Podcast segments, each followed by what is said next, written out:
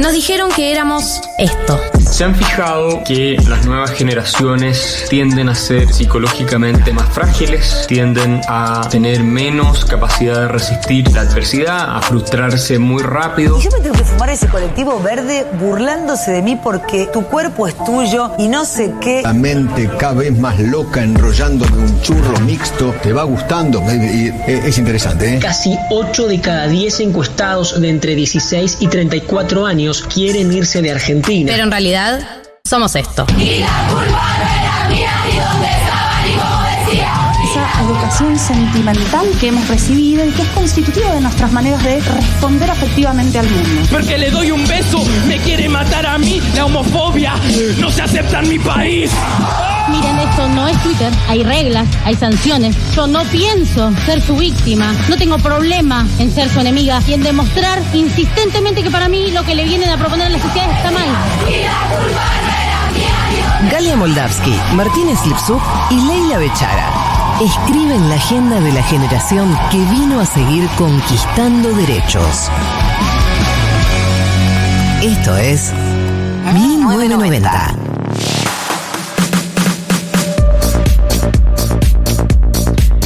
...1404 la República Argentina y le decimos hola, bienvenidos a todos los que se están sumando al comienzo de 1990. Mi nombre es Galia Moldavsky y estoy acompañada por Martínez Lipsuk y Leila Bechara. Bienvenidos a ustedes también. Oli. Olis. Ah, con la mejor de las, De ondas. Ella se puso los lentes, se los Ay, bajó. sí, perdón. Tipo el tuki. A ver si, a ver si funciona. A ver si funciona. Bueno, después contanos. Tal vez los era ese el error lentes. de la Matrix. Eh, bienvenidos a otro programa, un programa que le tengo mucha fe. Me gusta mucho el programa que tenemos eh, armado para hoy. Hay fe. Hay fe, hay fe, eh, porque la verdad que fue una semana, qué sé yo, o sea, cargada, dependiendo el, el- el- el clima, el microclima que manejes, pero bueno, yo creo que sí fue una semana con, con cositas que pasaron y que muchas las vamos a desglosar acá. Eh, hoy viene Navaja Crimen, nuestro columnista. No vamos a desglosar nada de lo que pasó en la semana, sino que viene a hacer eh, su columna. Vamos a hablar de cómo se construye un guion de cine en base a una película imaginaria que él va a inventar a vivo. Me encanta. Genial. Eh, quiero decir que ayer vi uh, John Wick, la primera, arranqué y no pienso parar hasta ver las cuatro, por supuesto. La cuarta está en el cine. Nada, me acordé de Navaja Crimen porque lo puso como ejemplo el otro día. ¿Y te gustó? Sí. Keanu Reeves, Keanu Reeves Sí, vengándose, un Reeves. vengándose de, de gente que mató a su perro. Esa es la trama de la 1. Queremos un Te- Reels. ¿Te sentís identificada, verdad, no? no estoy haciendo muchos. ¿Te Me siento identificada identificada? con John Wick. No, la verdad que no, pero, me si, encanta. al- pero si alguien mata a tu si perro, alguien mata a mi, a perro. Sí, puede ser que en ese sentido sí me sienta identificada. Eh, bueno, viene Claro. Navaja Crimen. Y va a venir también Julia Mengolini, la jefa, la famosa jefa. La voz. La, la voz total. Un poco de miedo. La dueña de este multimedio. Eh, y vamos a hablar de el eh, Rebord Freijo Gate, le vamos a llamar así.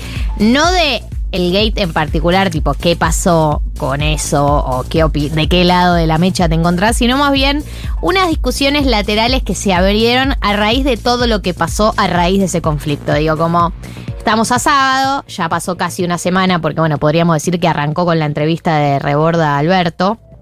Eh, Que nadie se acuerda qué pasó, ¿no? Medio. en esa entrevista.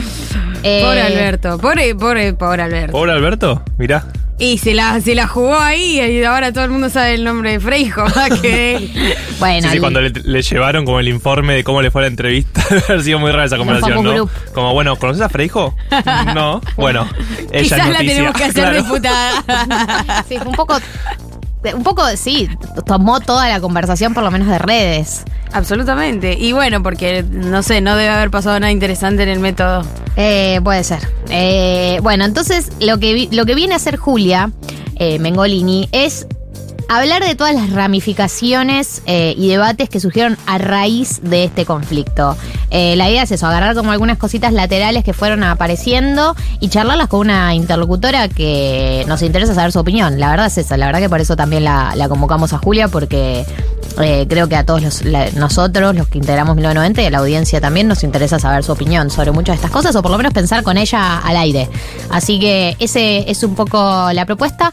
Y después vamos a mm, hacer también una review, una reseña, un repaso de lo que es este especial de Star Plus, Star Más, Star Plus, como le quieran ¿Star decir. más? No sé, lo digo en, en criollo. Eh, de el Papa reuniéndose con jóvenes del mundo y siendo eh, víctima. no, pero la verdad que se, se expone a una situación de tener que responder sobre todos los temas más picantes, pues la verdad que están casi todos los temas más picantes vinculados a la iglesia. Absolutamente. Aborto, abuso, inmigración, exclusión, eh, pedofilia, digamos, está todo. Eh, así que todas acá lo vimos y vamos a repasar un poco lo- en qué consiste ese intercambio. Así que ese es un poco el programa que se viene hoy. Lo que me interesaba saber es. ¿En qué andan los oyentes de 1990? Eh, ¿Cómo nos están escuchando? 11 40 66 000 es el número de teléfono, ya lo saben. Quiero saber qué están haciendo. Básicamente, eh, ¿qué están haciendo? Y también una pregunta me surge, ahí te doy la palabra, Sí, es perdón. si van a estar, eh, si están limpiando o no, teniendo en cuenta que venimos de dos días de feriado, porque por ahí limpiaron jueves y viernes y hoy ya están en modo paja, eh, o por ahí están eh, limpiando. Yo eh, lo hice hoy a la mañana, ¿Limpiaste? temprano. Me levanté temprano. Tenía todo un plan de, de- Porque la realidad es que quería limpiar ayer.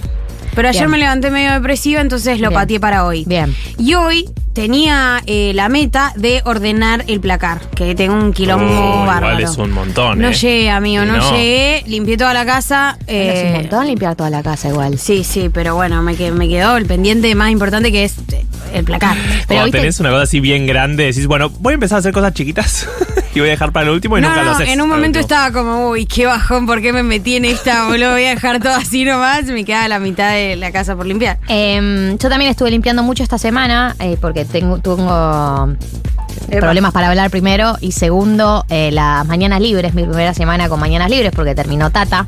Muchos oyentes de 1990 lo sabrán porque eran oyentes de Tata. Y me puse objetivos del orden de eh, ponerme objetivos domésticos. Todos los días cumplí con algún objetivo doméstico. Me encanta. Desarrolle Objetivo objetivos. A ver, doméstico. ¿cuál fue el objetivo Le el dije, lunes? me hice una lista de los más cumplibles a los menos cumplibles. Sí. Más cumplibles, cambiar un poquito de luz que está pendiente, Oh. eh, hacer las compras del mes. eh, Igual, amiga, eso, eso no es un pendiente, eso se Claro. llama sobrevivir. Lo de la compra del mes eh, quizás no era Sí, bueno, pero- objetivo doméstico. Es que Eh. eso funciona también. Te pones un objetivo cualquiera, tipo despertarse. Check. Same Sí vale. Yo hice en la agenda Salir de la cama. Bañarme. eh, Hoy hice un montón. Hoy me comprar una planta colgante, que hace mucho que lo quiero hacer, porque tengo un mueble que da para una planta colgante. y Un lo. ¿Cuál, cuál, cuál te compraste? No, eso no lo cumplí Ah. todavía. Pero igual, planta Rellenar, colgante. esta que cumplí esta semana, porque en tu vida lo vas a hacer. Uy, no me digas así. Rellenar los almohadones del sillón. Ay, Muy ese bien. es Compré el muy relleno bueno. y rellené los almohadones. Eso lo hice esta semana. Te felicito. Y la más, el pico de productividad, ¿sabes lo que hice? Fui al baño y limpieza de productos, todos los vencidos, Oh. todos los rancios, todo qué sé yo. Yo tengo muchos productos porque en la época que trabajaba en Metro nos regalaban mucho. Entonces tengo mucho de todo y todo está vencido. Pero Obvio. los tengo ahí porque... Ahora se metro hace cuatro Metro años. en el 2018. Amiga, date cuenta. Pero ¿saben lo que es hacer una limpieza? Ubicás el.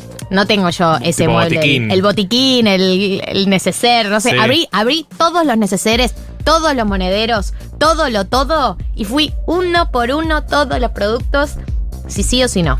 Y estaban todos vencidos. ¿Cómo? Muchos. Viste que mm, viste que lo- los productos de higiene personal tienen eh, la fecha de vencimiento, pero después tienen un simbolito que es como cuántos meses eh, dura abierto.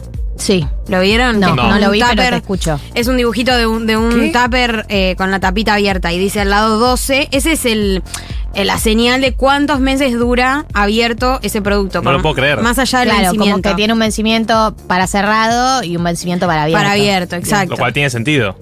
Pero me sí, estoy pero nadie. 28 años. Claro, nadie se fija en eso y vos tenés el tupper hace tres años, Sí, eh, el, el potecito de Sí. crema hace tres años, ni idea. ¿Para qué sirve esto? Sí, Ya. sí, sí. Sí, Eh, yo no sabía igual de esa diferencia. ¿eh? Bueno, ahí ahora lo saben, los oyentes se han llevado eh, un servicio a la comunidad. A mí me pasa mucho con lácteos. bueno, No. es traidor el lácteo. ¿El lácteo? Yo El los lácteo. yogures que están cerrados en mi heladera y vencieron, se comen. Oh, Todo, para mí todo se prueba. No, pero yo lo decía al revés. Tipo el Casancrem marca, el queso untable, ¿no? Sí. Que vos abrís. Sí. Dice consumir preferentemente los próximos tres días, hermano, vivo solo. O sea, Sí, no sí, puedo sí. comer esto solo en tres días. No, y Me si está lo- matando, Sí, me sí, y si lo como solo, eh, Es- no es estaría siendo es- claro, saludable. es consumo problemático. Claro. Eh, Voy a hacer todas recetas con. Claro. ¿Dice tres días? Más, no, te, no te quiero mentir, pero si no son tres, son siete que tampoco llegás. Claro, no, no. Mi criterio es se prueba y si sabe rico se come. Pero ¿por qué me lo pones entonces así? Con la cantidad me de conservantes que tiene eso igual. Sí, ya fue. Pero poneme vence tal día y. Bromatología en casa, estás pegando un tiro en este momento.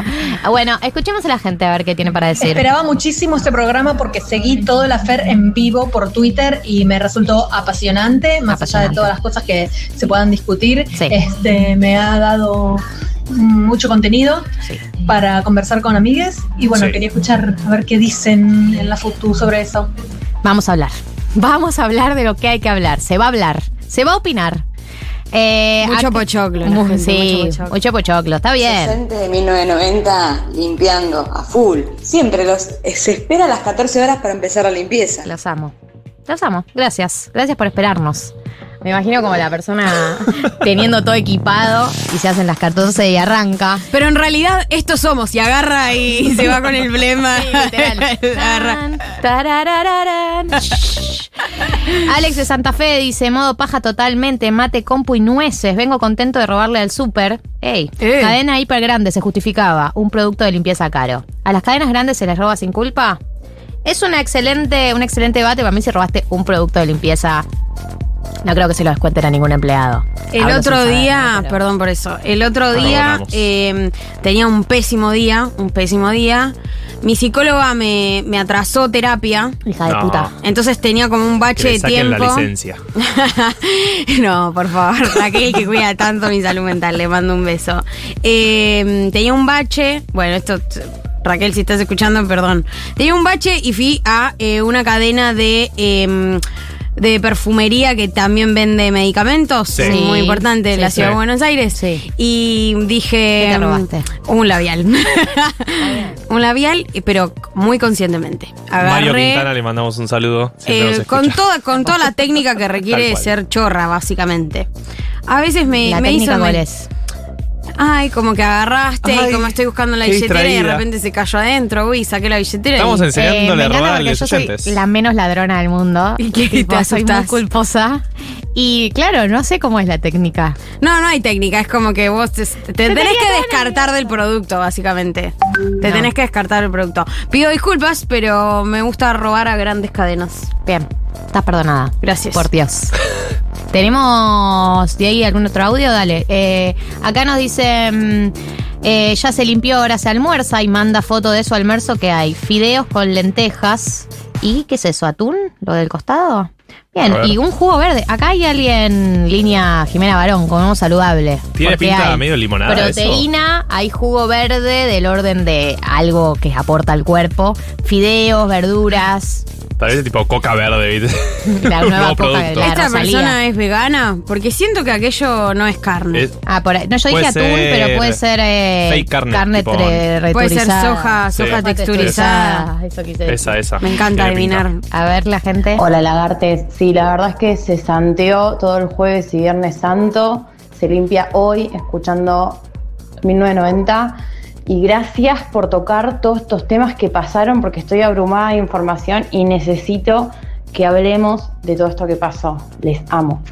Vamos a hablar. Queremos preguntar. Sí, full queremos preguntar, se hablará y se profundizará sobre todo con la tranquilidad de que hoy es sábado. Estamos tomando mate. Me gusta que dijo se santeó, como del término de santo. Sí. Se santeó. Yo flashé que era de cesantía. Yo también, pero después Pero no me dije, sentido, se sí. santeó todo el fin de semana. Gran término. Puede Y- ser puta o, sante- o santear. Igual- santear, Santearla toda. Santear es quedarse en la cama viendo Netflix and chill o qué es santear. No, para mí es Depende. ¿es o no, Santiago. Claro, pero qué es. Y ¿a porque qué podés ir a la santear? misa, Claro, porque tal vez santear es ir al Vaticano y. Juegue, Sí, al Vaticano. No, Literalmente. entiende, Olivo de ramos, ramos Claro. de Se olivo, nota que no sé. Se nota que sos judío. No, y santear tal vez es ir a la, no sé, a la tumba de Cristo. Yo qué sé qué es santear, boludo. Y a- ayer tenía que haber como un eh, el santo Via Crucis. A ver qué dice el Hola amigues. Por acá sábado de matecito, porrito, viendo qué se hace a la tarde, intentando que la cabeza no esté croco, croco, croco, croco. Croco, croco, Es amiga. Un lindo sábado, hay solcito, calorcito. Bueno, se disfruta, se disfruta. Me encanta. Ese porro hizo de efecto. Ella, ella está bien. Ese croco, croco sí que fue desactivado. Acá dice, acá desarmando la pelopincho como asunción de que terminó el, el verano. Claro, como que es un algo simbólico. Va, ayer se desarmó y se guarda. Eh, vengo a contrarrestar el almuerzo anterior y no, no sé, no sé hacer un huevo frito. Junta foto y sí, está muy golpeado ese huevo frito, efectivamente. La Y cantidad de además está, omelets. es una comida que está medio a comer. Esta persona no aguantó, si soy, eh, a, a sacarle de la foto antes de comer. Ay, bueno, está comiendo, le sacó la foto mientras. La Claro. cantidad de omelets que intenté hacer que devinieron en huevos revueltos tienden a infinito. Es un arte el omelette. Es un arte la estética del omelette. Porque sí, poner un huevo, tirarle un queso y un tomate y que algo salga, se hace. Pero el omelette dorado, contundente, sin que lo partas, Sí, sin que se que rompa, que es se un da arte. vuelta. Medio- Sí, sí, para mí la, la clave está en la sartén. Y eso te lo hice un poco, pero la sartén te soluciona la vida. O sea, hay que ser rico, básicamente. Ay, acá nos mandan una foto de que hizo un gol Haaland, está jugando al Manchester City, equipo de Julián Álvarez y del Pep Guardiola. Hola, 1990, les escucho comiendo sobras del festejo de cumpleañitos, sanguchito de miga y tortas mientras preparo vestuarios para el show de hoy. Eh, qué buen plan comer sanguchites de miga y eh, torta, ¿no? Qué ricas sobras. Yo tengo sobras de sobras. pesaj en mi casa también. Uy, yo no me había. ¿Podemos, ¿Podemos hablar de eso? ¿Quieres hablar de eso? No sé. ¿Vos querés hablar de eso? Eh, si quieren, ahora le pre- eh, sigan contándonos en el 1140 66 000 qué están haciendo. Y Becha, podés eh, relatar tu primer Mi primer Pesaj? Bueno, fui invitada a la cena de Pesaj de los Basserman. Mati Basserman, nuestro columnista de economía en primer aviso. Vi, o sea, yo no sé, estas cosas no las entiendo bien, pero entiendo que eh, cada familia como que tiene una tradición. Los Basserman particularmente tienen una noche de la- del fin de semana de Pascuas en los que eh, están habilitados a invitar amigos de la familia. Mira. Oh, becha, becha. Entonces, Te abrieron la puerta y te dijeron, "Ah, becha". Bueno, acá lle- llegaron los amigos de Matt y o de- otros hijos llevaron otros amigos y así fue como... Fue una, una comida en la que había mitad judíos, mitad... um, quizás más gois que judíos. Bien. Entonces, toda la perfo fue como para explicarnos a nosotros. Nosotros hicimos muchas preguntas. Eh, yo sabía toda la historia de liberación del pueblo judío, por supuesto, porque soy católica y a Y nosotros sí. el primer testamento, no, el Nuevo Testamento... Los convoca también. El Antiguo Testamento, mejor alguno. Compartimos esa parte de la historia. Exactamente. Era de los nuestros, Jesús. Digamos Claro, todo. Básicamente, la etapa en la que Jesús no había renegado de sus orígenes. que no había revolucionado los sistemas opresivos. y olvidarse de dónde venía. Esa parte. Eh, yo sabía toda esa parte, pero no sabía la parte de la tradición, digamos, ¿no? Porque yo recuerdo muy poco de la Pascua católica igual, como qué día se hacía qué cosa, se quemaban las ramas de olivos y todas esas boludeces, no me acuerdo bien. Entonces quería preguntar mucho sobre la tradición. Y bueno, eh, me explicaron en un momento que los nenes preguntan, los adultos responden, cantan. Sí. Eh, cantan mucho y, hay un librito donde básicamente les cuentan el paso a paso. La. Eso di- divertido, me pareció muy divertido. Y después eh, hablamos mucho de comida, porque llegaban los platos y era como que nos explicaban qué eran. Y no solo nos explicaban qué era, sino como que cada ingrediente tenía que ver particularmente con la historia de liberación. Claro, hay un plato que está en el medio que. El matzá, ¿cómo que es? tiene distintos, distintas comidas y cada. O sea, no es lo que uno come, está lo que uno come y después está el plato que va en el medio. ¿Cómo se llama el plato? El. Ah, eso Yo no soy. mía. Eh, Yo soy un fake. Eso no hubo en la mía, no hubo plato en el medio. Claro, en general lo que hay es, eh, está eh, la quedará, se llama. Es el plato que está en el medio del el ceder, el ceder es la ceremonia, y donde vos tenés distintas comidas, hay un- un- una pata de pollo, hay unas verduras, eh, como unas hojas verdes, hay una manzana como rallada con nuez, Hay miel. eh, no, ¿No? miel es en rollo.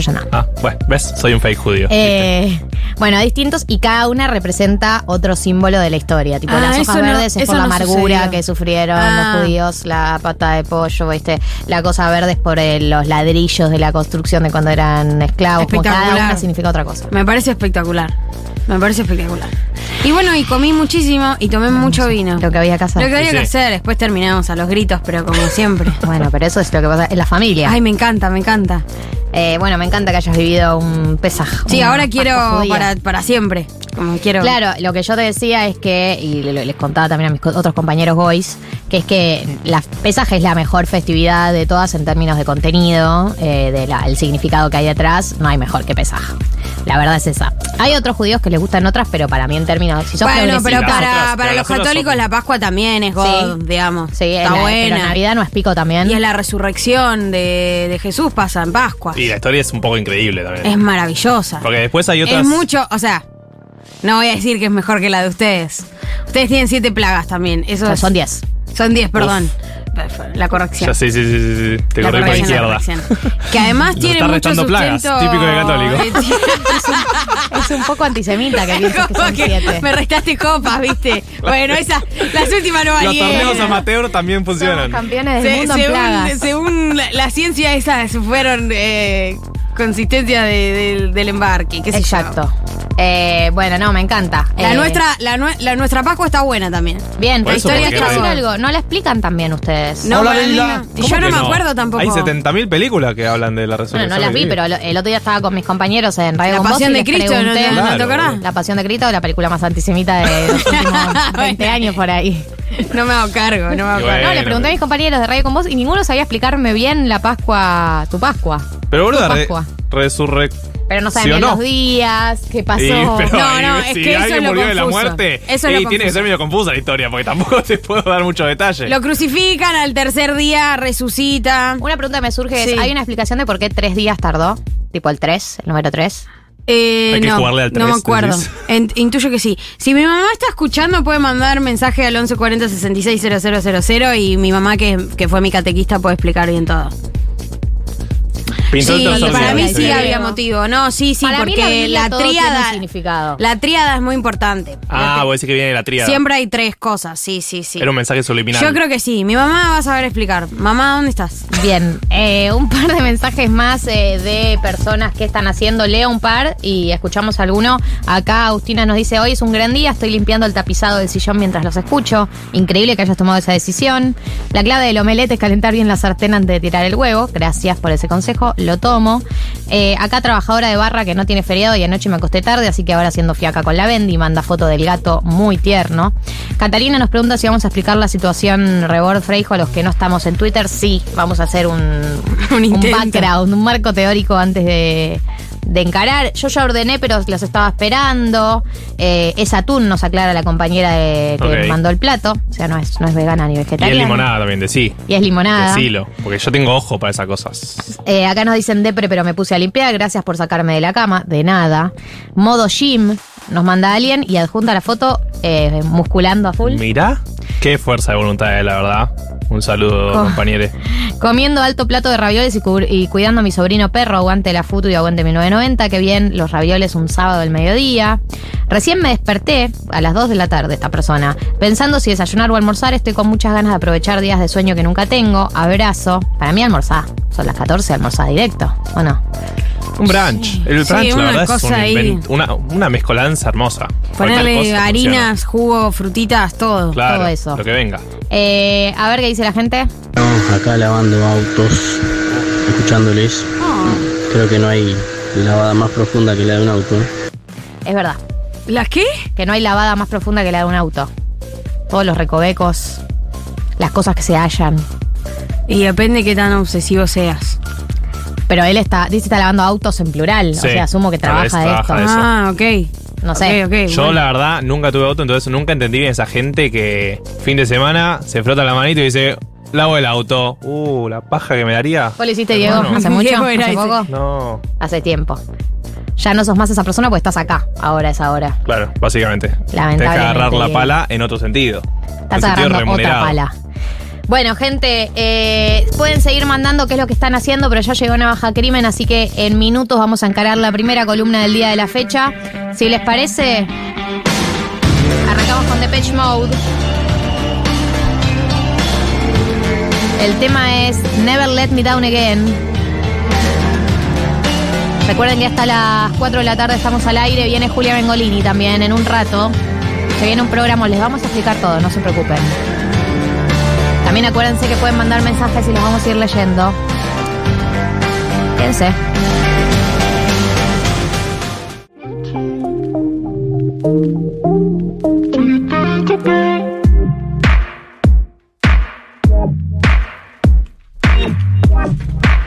...32 minutos pasaron de las 2 de la tarde. Siempre lo quise decir así, pero no me sale muy orgánico decirlo así al revés.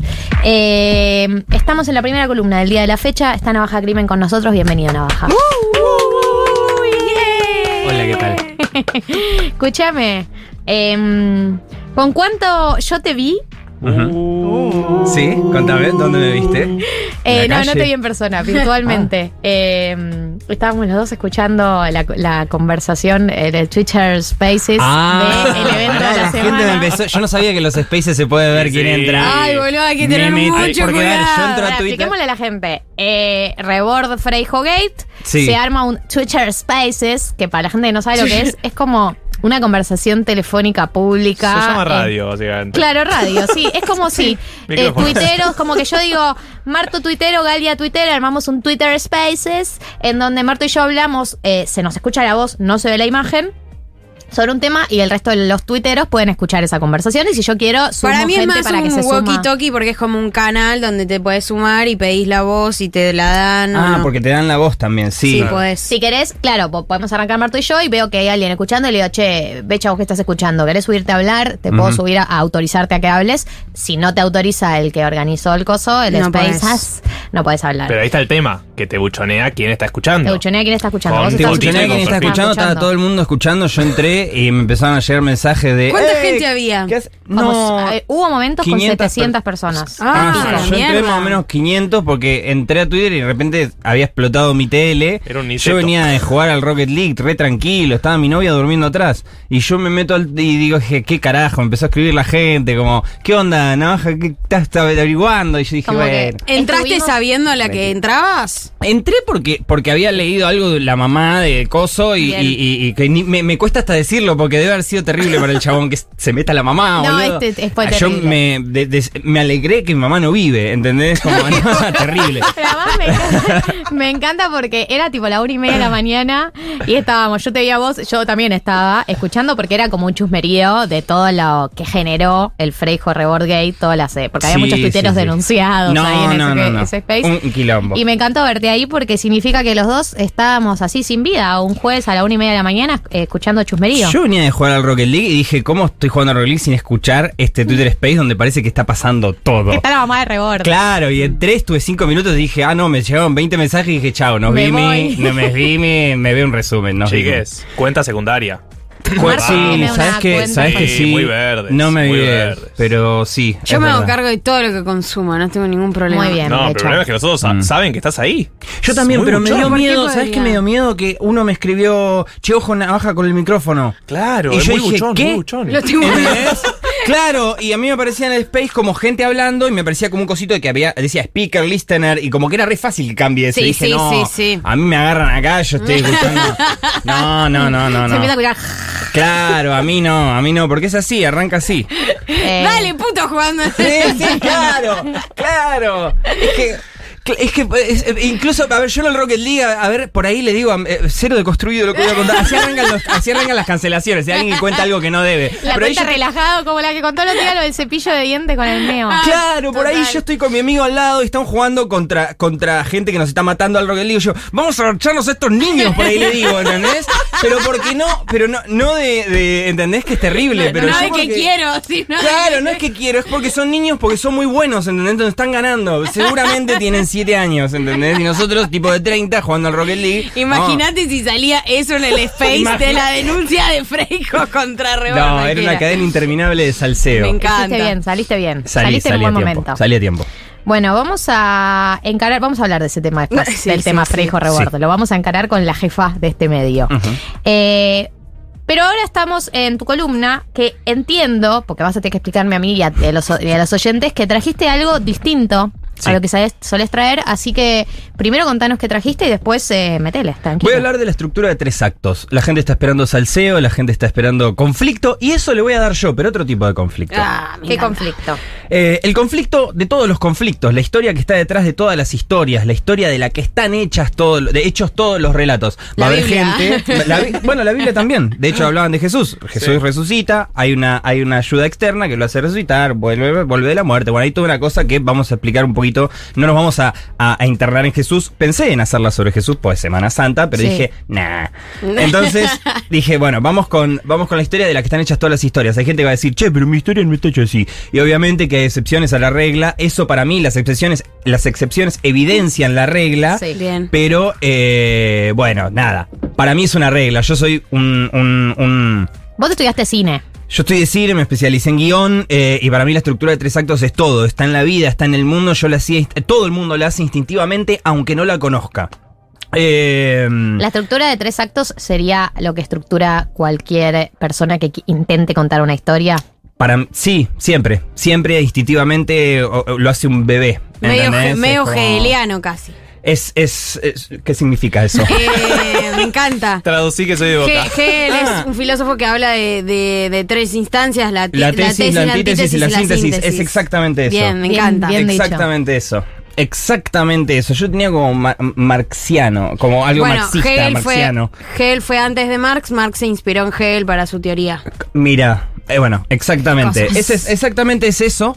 Pero eh, voy a explicar un poco. voy- va a tener tres partes esta Bien. columna, obviamente. en la primera les voy a dar una introducción más o menos fa- falopa, pero tiene que ver con esto de por qué usamos la estructura de tres actos. En el, en el nudo, como se le Mm. llama en la escuela primaria, les voy a contar de qué, de qué se trata esto. Y en la última parte, en el tercer acto, les voy a contar una, una idea para una película que para mí esta gente que explica estas cosas suele no hacer eso, suele utilizar ejemplos de otras cosas, bla, bla. Yo voy a usar ejemplos de otras películas, pero no te cuenta una idea de ellos o, o algo así como para verlo prácticamente cómo funciona. ¿entendés? Pasa Si es que tan Claro, fácil- armate un equipo y ganá elecciones. me encanta, me Partido, encanta. quizás. Claro, si es tan fácil, hacelo vos y contámelo cómo lo haces. Bueno, esto arranca un poco con, con esta idea de que, de que hay un meme muy popular que es el de esto es cine, Sí, con que el surge puchito. con el puchito de Max Mikkelsen, que surge como una respuesta a cierto esnovismo de, la- de cierta parte de la- lo cinematográfico que le gusta decir que es cine y que no, especialmente después de la polémica entre Martin Scorsese y Marvel Studios. Sí. Eh, entonces un montón de gente dijo, ¿para qué decís que esto es cine? Empezaron a usar irónicamente el meme, eso se volvió hoy, ya no se usa ni siquiera irónicamente, se usa con la vida real, se usa con un montón de cosas. Eh, para mí no es, eh, no es coincidencia que este meme sea tan importante hoy, porque hoy por hoy en este planeta se cuentan más, se cuentan más historias que nunca. Total. Por la cantidad de medios, por la cantidad de plataformas y por la facilidad de acceso que tenemos a historias. Antes tenías que leerte un libro de 400 páginas para experimentar una historia que hoy ves eh, en una hora y media comiendo chipán en el living de tu casa. Eh, eso generó que el espectador se vuelva cada vez más inteligente, que entienda cada vez más cómo funcionan las historias. Hoy la gente habla de, de- de- de arcos narrativos en la parada del colectivo y eso está buenísimo porque un espectador más formado es un espectador más exigente y eso resulta inevitablemente en mejores historias. Aunque la abundancia de contenido siempre va a bajar la calidad promedio, el espectador pillo es algo bueno. Entonces yo acá les traigo como un backstage para entender cómo funciona lo que funciona, Me cómo encanta. construir una historia, cómo jugar. A, a hacer una historia y cómo juzgar historia de los demás. No hay nada más lindo que jugar que juzgar cosas de los demás. La introducción, voy a ir muy rápido. Es medio falopa, pero síganme porque tiene sentido. Bien, dale. Eh, Vamos a intentar seguirte. ¿Qué son las historias? Las historias son una forma de transmitir verdades entre seres humanos. Que es una verdad lo que considere verdad el autor. ¿Entendés? Puede ser una sensación, puede ser algo medio high concept, medio elevado, como el amor le gana al dinero, un gran poder conlleva una gran responsabilidad, Truth. la unión Factos. hace la fuerza, factos. En el bank and chat. Y bueno, y la, y la historia es decir bank and chat, ¿entendés? Y la gente decide si banca o no banca. Eh, o puede ser algo más bajón, eso, mm, como todos morimos solos. O puede ser una advertencia, tipo, no entres al bosque sola, eh, eh, nada, etcétera, etcétera. Incluso, no sé, qué sé yo, bueno. hay, hay- hay temas más modernos. bla, bla, bla. Tenemos un tema, algo que le quiero transmitir a otra persona. Entonces, ¿cómo hago para transmitirle un- mi idea a una persona que es completamente diferente a mí? ¿Cómo hago para que mi historia le llegue a alguien que es de otra cultura, que tiene otra religión, que, bla, bla, bla, que está de otro país? ¿Cómo hago? Bueno, busco un terreno en común. ¿Y qué es lo único único, lo único, único, único que tenemos en común, no solo todos los seres humanos, sino todo lo que existe en el universo, la única constante, irónicamente, es el cambio. O sea, lo único a lo que podemos aferrarnos es que todo se transforma. Ya Es lo dijo Jorge Drexler. Lo dijo Jorge Dre, exacta, uruguayo, como yo. Entonces. Sí, uno de los tuyos. Sí, uno de los míos. Eh, la única constante es el cambio, eh, lo cual es irónico, pero lo que sabemos, a lo que podemos aferrarnos es que sabemos que nos vamos a morir, que después de nosotros va a llegar gente que también se va a morir, y así sucesivamente, que las estaciones llegan, se disfrutan, terminan y vuelven a pasar, sale el sol, sale la luna, después vuelve a salir el sol. El mismísimo universo tuvo un principio, está teniendo un desarrollo, va a tener un final y probablemente después aparezca otro universo, porque todo me indica que va a ser así, porque lo único constante es el cambio. Entonces, ¿cómo hago para yo utilizar el cambio para expresar una idea hacia otro ser humano? Si el terreno, la base en la que construimos es el cambio, ¿cuál es, el mínimo indispensable de cantidad de elementos para mostrar un cambio? Dos, un antes y un después. Bien. Imagínenselo como un puntito blanco y un puntito negro, como ¿De cuando dónde Locke partimos y a dónde vamos? de dónde partimos y a dónde vamos, de ahí la dualidad del ser, de ahí la dualidad del conflicto, de ahí la idea de que el conflicto se genera con dos fuerzas opuestas. Entonces yo tengo una instancia inicial, el antes, y una instancia final, el después, el blanco y el negro. Eh, y yo lo que voy a contar es cómo ese blanco pasa a negro, cómo ese negro pasa a blanco, ahí está la historia. Entonces, si entendemos que hay una parte de contar, esas dos elementos, que son inminimizables, adquieren una tercera parte, que es el relato de cómo ese blanco pasa al negro. Primer Bien. acto, segundo acto, tercer acto, por eso usamos la estructura de tres actos. Argentina. Nunca nadie lo hizo No. tan rápido, boludo. Eh, esa es la base teórica de por qué usa- usamos esto. La gente que te hable de estructura de 5 actos, 7 actos, 9 actos es la misma estructura de 3 actos con más corte, con más corte en el medio. Eh, vamos muy rápido al desarrollo, cómo funciona esto, y voy a pasar directamente a la, a la, a la peliculita, Uy, que es la parte más hojas- divertida. la cantidad de hojas que hay Eh, no, no, no, no, esto está todo tachado. Yo ya sé lo que voy a decir. Primer acto eh, es el- la parte inicial. Lo, lo que tenemos que presentar es el personaje y el mundo en el que vive. Pero, principalmente. un CV de la situación. Un CV de la situación, pero justamente vos estás diciendo un CV porque hay alguien que está buscando trabajo. Tenemos que presentar un personaje incompleto. ¿Por qué el personaje tiene que estar incompleto? Porque si no, no necesita el cambio. Claro, ok. Entonces tiene que tener algo incompleto, un trauma, un problema, algo que quiere y en el mundo en el que está no puede obtener. Entonces diferenciamos lo que quiere de lo que necesita. Hay algo que el protagonista quiere, que es eso externo, casi te diría palpable, que podemos tocar, y lo que necesita, que muchas veces no sabe qué es, pero es interno, es como una cosa. Bien. Entonces, vamos a tomar Harry Potter y la piedra filosofal, Por favor. porque todos la conocemos. Harry Potter es un niño huérfano que vive con sus tíos. Los tíos lo tratan mal. El primo es un bully. Entonces, lo que quiere es una familia que lo ame. Se, se Más o menos ser tratado como un ser humano. Ser tratado como un ser humano, alguien que lo quiera. Sí, que lo abrace. Lo que necesita es no sentirse incompleto por no tener padres. Digamos, que eso no lo haga sentir solo. Ok. ¿Ok? Eso es lo que necesita, pero él todavía no lo sabe. Él lo que quiere es alguien que lo quiera, un lugar donde pueda pertenecer, un, un hogar que lo quiera. A este personaje, que es- está incompleto, se le presenta una oportunidad. Es básicamente la historia le dice, che, vos que estás incompleto, ¿no tenés ganas de venir y cambiar? Y obviamente el personaje lo primero que va a decir es, no. ¿Por qué? Porque el ser humano le tiene miedo al cambio. Entonces ahí está el rechazo a la llamada. ¿Qué pasa? ¿Cuál es la oportunidad? Llega la carta de Hogwarts. ¿Cuál es el rechazo? El tío, en este caso es exterior al, al- al personaje principal, el tío le quema la carta y dice, ni en pedo. Lo de todas las maneras posibles lo de intenta. todas las maneras posibles hasta que, bueno, Hasta que lo cagan a sobres. hasta que lo cagan y a uno de esos sobres lo agarra Harry. Cae Hagrid, le dice no amo, qué sé yo, y finalmente al final del primer acto el héroe acepta, toma la decisión de traspasar ese umbral y decir, bueno, hay que cambiar, no queda otra, vamos a cambiar. Harry literalmente cruza el umbral de la- de la- del andén 9 3 cuartos y termina en el mundo mágico. Esto quiero aclarar que pasa en todos lados, en todas las películas. Eh, Si yo nombrame agarro una, cualquier película. Cualquiera. eh, Siempre, siempre el héroe 1985, se niega a ese cambio, decís. O sea, No, siempre no hay siempre un límite el diablo no. viste a la moda. El diablo viste la moda, no sé si la recuerdo, pero supongo que ¿Cómo ella en- consigue, El consigue ella consigue el laburo. Ella quiere ser una periodista seria, le falta eso, consigue un laburo que no es de La eso, oportunidad. pero es una gran oportunidad. Al principio se niega, dice, yo no soy del palo de la moda, no soy del palo de la moda, hasta que un día dice, bueno, loco, voy a empezar a vestirme bien. Listo, ahí aceptó, aceptó la llamada, tiene un objetivo, voy a crecer en este trabajo, comienza el segundo acto. El segundo acto es donde esas dos fuerzas de las que hablábamos antes entran en conflicto. Es terrorífico el segundo acto, es lo más difícil que que te puede pasar como escritor. Siempre. Si sos bueno en el segundo acto, te envidio y te odio. Eh, y es un tiro y afloje constante. ¿Qué fuerzas son las que entran en contradicción? Las fuerzas del, de, la fuerza del, de- del blanco y el negro. Ok. Así, de dónde ¿De viene dónde y hacia dónde va. Claro. Puede variar, puede ser lo bueno y lo malo. Progresista versus conservador. Progresista Una versus cosa así. conservador, puede tener más Lo grises. que conocía versus lo nuevo. Lo que conocía versus lo nuevo, etcétera, El etcétera. Incluso versus lo el que cambio. quiere contra lo que necesita. Perfecto. Hay un montón de. de- de- hay- hay- después podemos explicar distintos tipos de conflicto. En realidad solo hay tres. Eh, algunos argumentan que cuatro, pero bueno, eso es otra cosa. Lo que sí, eh, el segundo acto es el proceso de cambio en sí mismo. Yo te muestro el blanco, yo te muestro el negro y ahora te estoy explicando en el segundo acto cómo pasa de blanco a negro. Lo importante que tenemos que entender del segundo acto para hacerlo fácil es que el segundo acto, al ser dos fuerzas que están en pugna, se divide en dos. La primera parte, una fuerza predomina, la segunda parte predomina la segunda y están unidas por un punto medio donde las fuerzas se tocan por primera vez. Es así, es simple, pero eh, por ahí cuesta. Entonces vamos a hablar de la primera mitad del segundo acto, del punto medio y la segunda mitad del segundo acto muy rápidamente. La segunda mitad, la primera mitad del segundo acto es cuando el héroe... Harry se adapta al lugar nuevo, pero todavía no cambia. Es decir, Harry Es un literalmente es un outsider y literalmente va a clases a- para aprender cómo funciona ese mundo. O sea, literalmente va a clases. En otras historias, el héroe puede superar una serie de pruebas, el héroe puede aprender de un mentor, puede bla, bla, bla, bla.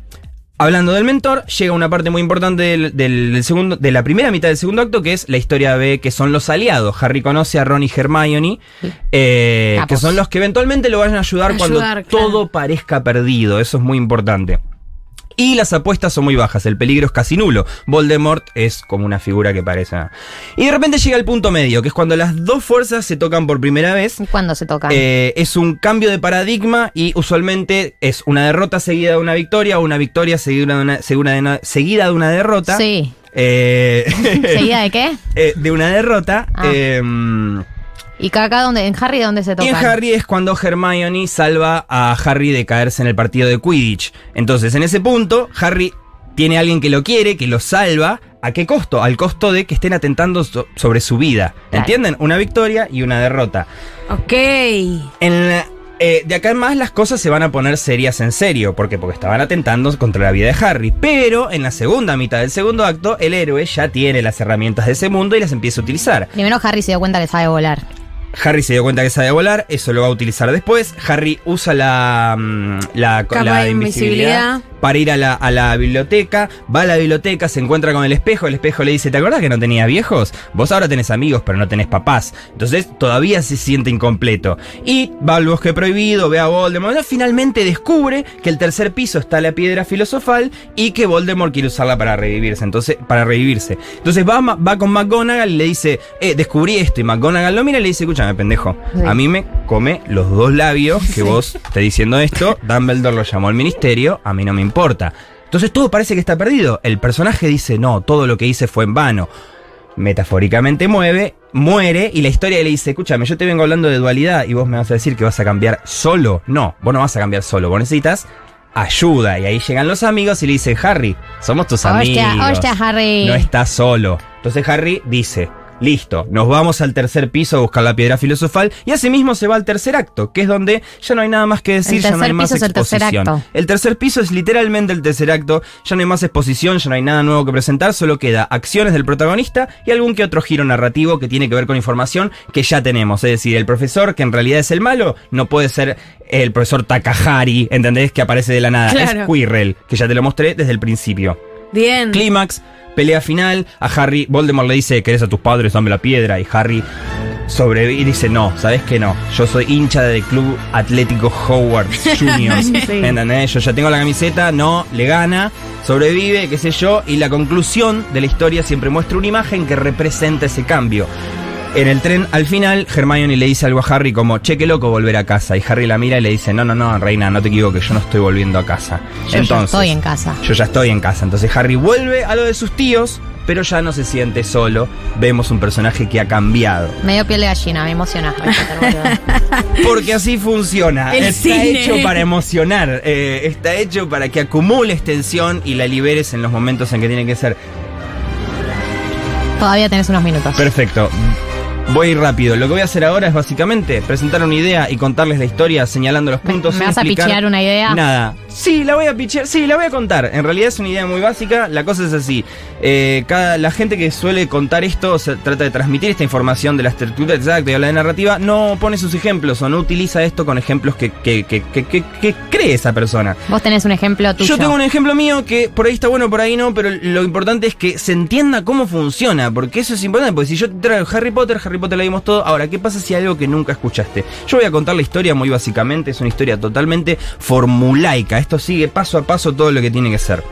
Y lo que yo tenía en la cabeza, partí de ahí, para que se entienda por ahí de dónde puede partir algo, yo tenía solo un título en la cabeza que era freelancer y una bajada de película que era se metieron con el monotributista equivocado. Me encanta. Y yo dije, listo, "Fua, ya no voy a usar nunca esta idea, porque claramente no, pero, Completamente pero, dije, Pero por ahí la esto- puedo llevar a hacer columna. Claro, por ahí puedo usarla para una columna y entender yo también cómo funciona esto atravesando eh, esta idea. Bueno, yo tengo solo este título y solo esta bajada. ¿Cómo puedo usar la estructura de tres actos? Bueno, me maté un poquito haciendo... e- Me maté no, pero tipo, tratás de pensar. Hay un Sí, poco de... Hay un poco de Me maté, digamos. Sí, eh, es- es- no sale de una, pero digamos esto es un primer borrador. La cosa es así, Juan es un freelancer. Sí. Sí. ¿Qué?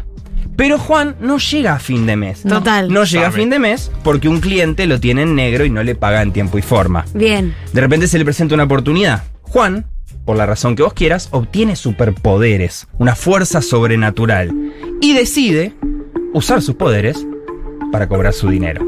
Bien. Tiene un objetivo, pasamos al segundo acto. Va al local y el cliente no está. Entonces le agarra a la secretaria, que es buena onda, y le dice, dame la dirección del cliente o te rompo todo el local. Porque tiene La poderes. Porque tiene poderes. La secretaria le dice, no, amigo, yo no, no te puedo dar la dirección. Bueno, le rompe todo el local, consigue la dirección del cliente.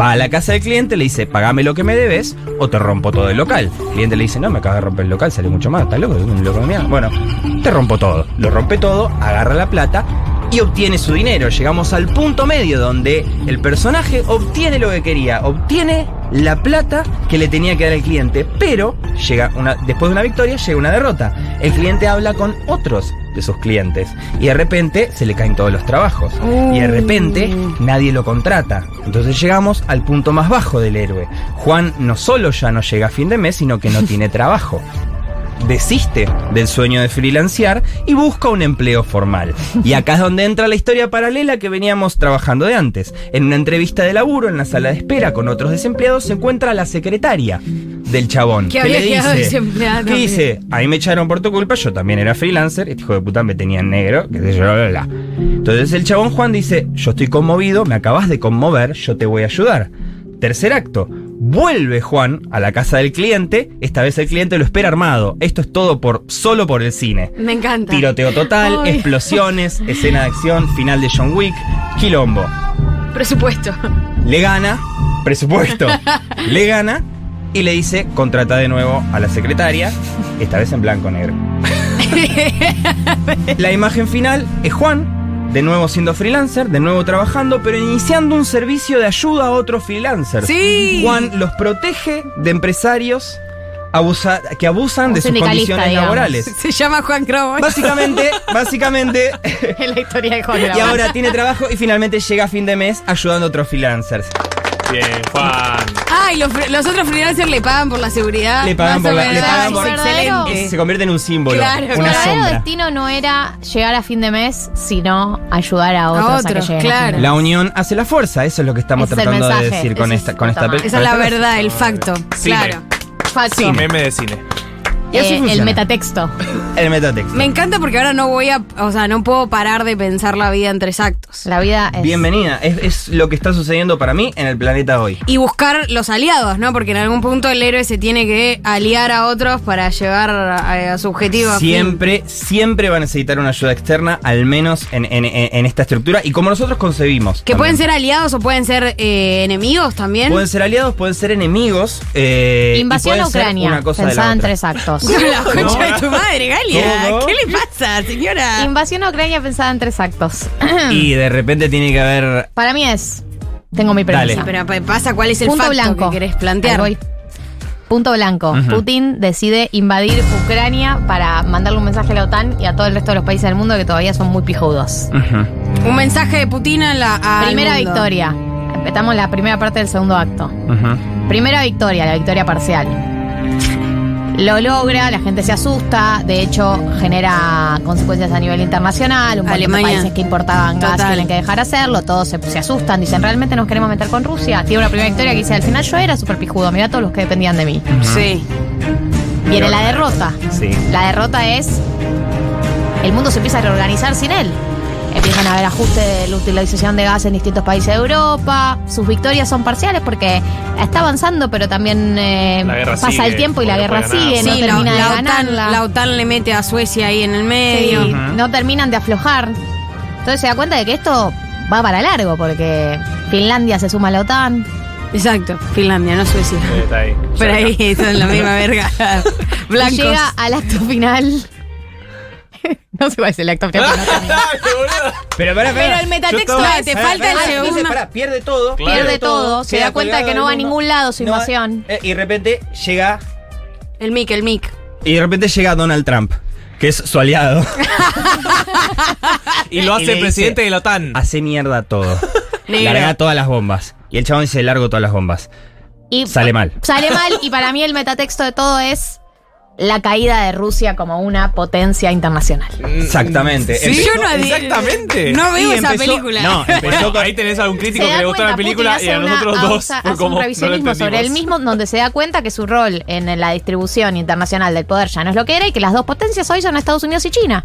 Totalmente. La imagen inicial es Putin, Rusia, tratando de llevarla a la gloria total. La imagen final es Rusia, cenizas. Para mí, eh, yo haría unos cambios ahí. Eh, no sería Trump, sería Xi Jinping. eh, Mm. Aparece, bueno, y al final después Putin se da cuenta que en realidad Ya China debería utilizado. ser.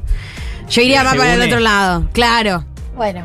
Claro, Esa puede ser. eh, Putin se da cuenta que tiene que liberar a los pueblos del mundo y ahí dice, bueno, hay que cambiar el sistema. Un no baño sé. me tengo que dar. Esa es la conclusión a la que llega Putin. Los invito Claro, claro. a, eh, en sus casas, utilizar la estructura de tres actos para hacer una película, por ejemplo, del próximo conflicto que van a discutir en este programa. Lo vamos a hacer, lo vamos a incorporar. Me encanta. 1459 en la República Argentina. Gente, gracias Navaja Crimen por venir con la estructura de los tres actos. Y ahora, como quien no quiere la cosa, damas gratis y callejero fino. Esto es Tintín.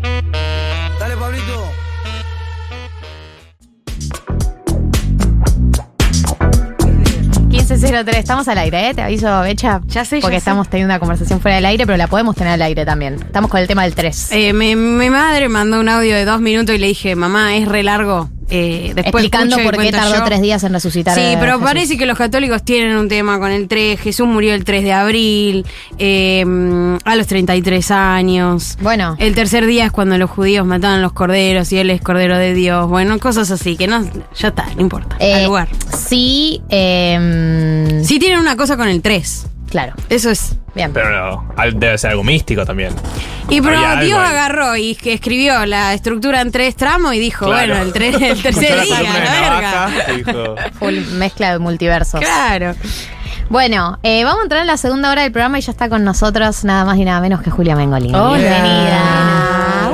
¿Qué tal? Gracias por la invitación. No, gracias a vos por venir. Había venido de invitado. Una vez me llamaron, pero Te estábamos llamamos. re pandemia. Te llamamos Y fue un Zoom. el año pasado por tema Algún temita así. feminismos y cancelaciones. Ah, ok. Ah, mira, temática. justo. Eh, pero bueno, se repite más, eh, entonces, la historia se repite. Yo siento que fue más específico. eh, pero bueno, sí, eh, a mí me interesa escucharte hablar sobre casi todo. Así que. Ay, linda, tonta. No, bueno, pero eso sí. Eh, agradezco la invitación porque además yo en Seguro la programa que tengo en esta misma mesa Sí. de lunes a viernes de 13 a 16 eh, le fui esquivando al tema. Sí, estuviste ahí floja. Le fui esquivando grosso y entonces con la invitación de Galita me pareció que, que bueno, estaba bien tratar de proponernos pensar un poquito más allá del pochoclo. ¿no? Claro, va- vamos a intentar eh, tener una conversación que no sea de, de qué lado de la mecha te encontrás. No, no. Que no sea O que no sea tam- tampoco un comentario de una pelea de boxeo. Que lo podemos hacer, pero dejémoslo para el final. De Y se hizo mucho ya. Eh, Sí, Voy a hacer un pequeño resumen porque acá un par de personas nos decían si vamos a resumir lo que pasó Está para la bien. Gente que no tiene Twitter. Sí, sí. Eh, voy a resumirlo de manera bastante eh, veloz. Eh, los puntos más importantes es el día domingo, Rebord publica una entrevista con Alberto Fernández en El Método, que es eh, un programa que sale los domingos. En la pia explica todo de cero, de cero, cero. Me parece que te fuiste re atrás. YouTube es una red social. Te salen videos. Pero bueno. Así como son las tesis de los primer- antropólogos, ¿viste? El primer método fue con Lupita tengo que, Rodríguez. tengo que decir a qué vino el tuit de Freijo. Se publica la entrevista de Rebord con Alberto y María Florencia Freijo, o Flor Freijo, como la conocemos en redes, que eh, ¿Quién es? referente a feminista, perdón, siento que estoy yendo muy para atrás. Dale. Bueno, una de las eh, personas que eh, trabaja de la divulgación del feminismo, tiene muchos libros que le ha ido muy bien sobre la temática, tuitea lo siguiente. Eh, necesito que el ámbito, esto es Dixit, abro comillas, necesito que el ámbito joven del peronismo revea los ídolos del entretenimiento que construyen, porque siempre son el mismo perfil de chabón soberbio, con denuncias de abuso contenidas que en cualquier momento saltan. Y después pone, es el ejemplo más claro de cómo se sobreestima a los tipos por el hecho de construirse una narrativa de flaco inteligente, del ámbito popular y voz gruesa. Lo inflado que está, Dios mío, no entiendo cómo no se avivaron que es un pelotudo bárbaro. Ustedes sabrán. Estos son los dos tweets que originan la polémica. A raíz de esto, eh, la gente sale a linchar a Flor Freijo porque le dice cómo vas a decirle a alguien que es un tipo de chabón soberbio con denuncias de abuso contenidas, más que nada por el... La sugerencia del abuso, ¿no? De denuncia de abuso contenida, salen a lincharla. Al principio es un linchamiento del orden de lo virtual, como su- otro día en Twitter, digamos, pero eso escala cuando eh, Flor Freijo dice que ha escalado a niveles amenazas en sus mails eh, y muestra su casilla de mails con amenazas del orden de callate, te vamos a ir a buscar, sabemos dónde vivís, y termina diciendo que eh, en la puerta de su casa vio a un chabón fumándose un pocho y que ella le pensó que esa situación era amenazante o que ella estaba en riesgo, entonces termina llamando a la policía, fiscales, que te- se termina yendo de la casa, que su hijo está llorando, como que todo escala a niveles muy, muy altos, incluso para Twitter. Eh, y que va a llevar a la justicia mm, a eh, muchos tuiteros que la bardearon. Entonces habla un abogado en nombre de ella y ella nombra a varios tuiteros, dice que tiene capturas de los tweets eh, que le hicieron y que los va a llevar a la denuncia. Entonces, Ahí eh, se arma toda una escalada que literalmente duró toda la semana, porque a- al día de ayer todavía seguía. Hoy sigue Sí. tuiteando. Hoy Me sigue parece que hoy dijo que se iba De las lejos, redes. no Lejos. del país. Ah, del- no, sí, no sé.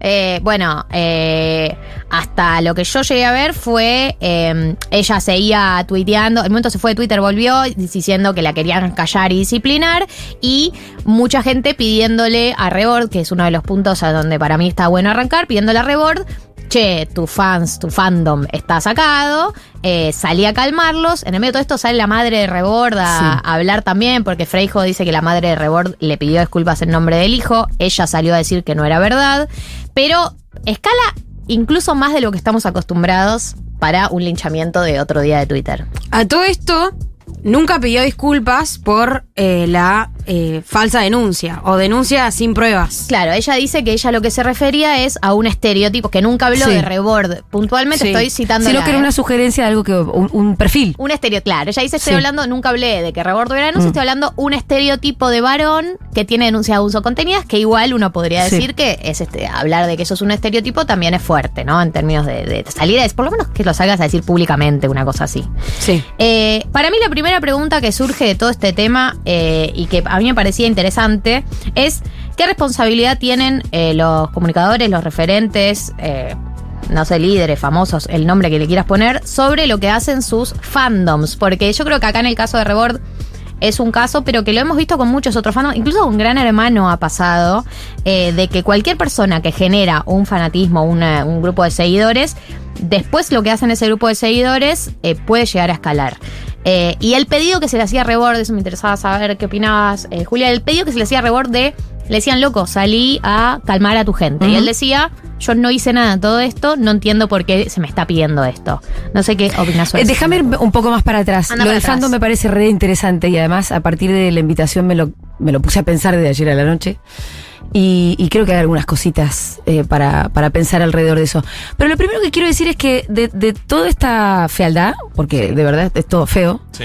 eh, hay una cosa positiva para remarcar y es que, bueno, la sugerencia de abuso está mal, ¿no? Sugerir li- Ese livianamente. mi- Minority Report, el de que alguien podría llegar a ser abusador, ojo, a este ojo que le está por saltar una denuncia, o, o incluso el perfil de un abusador es casi peor.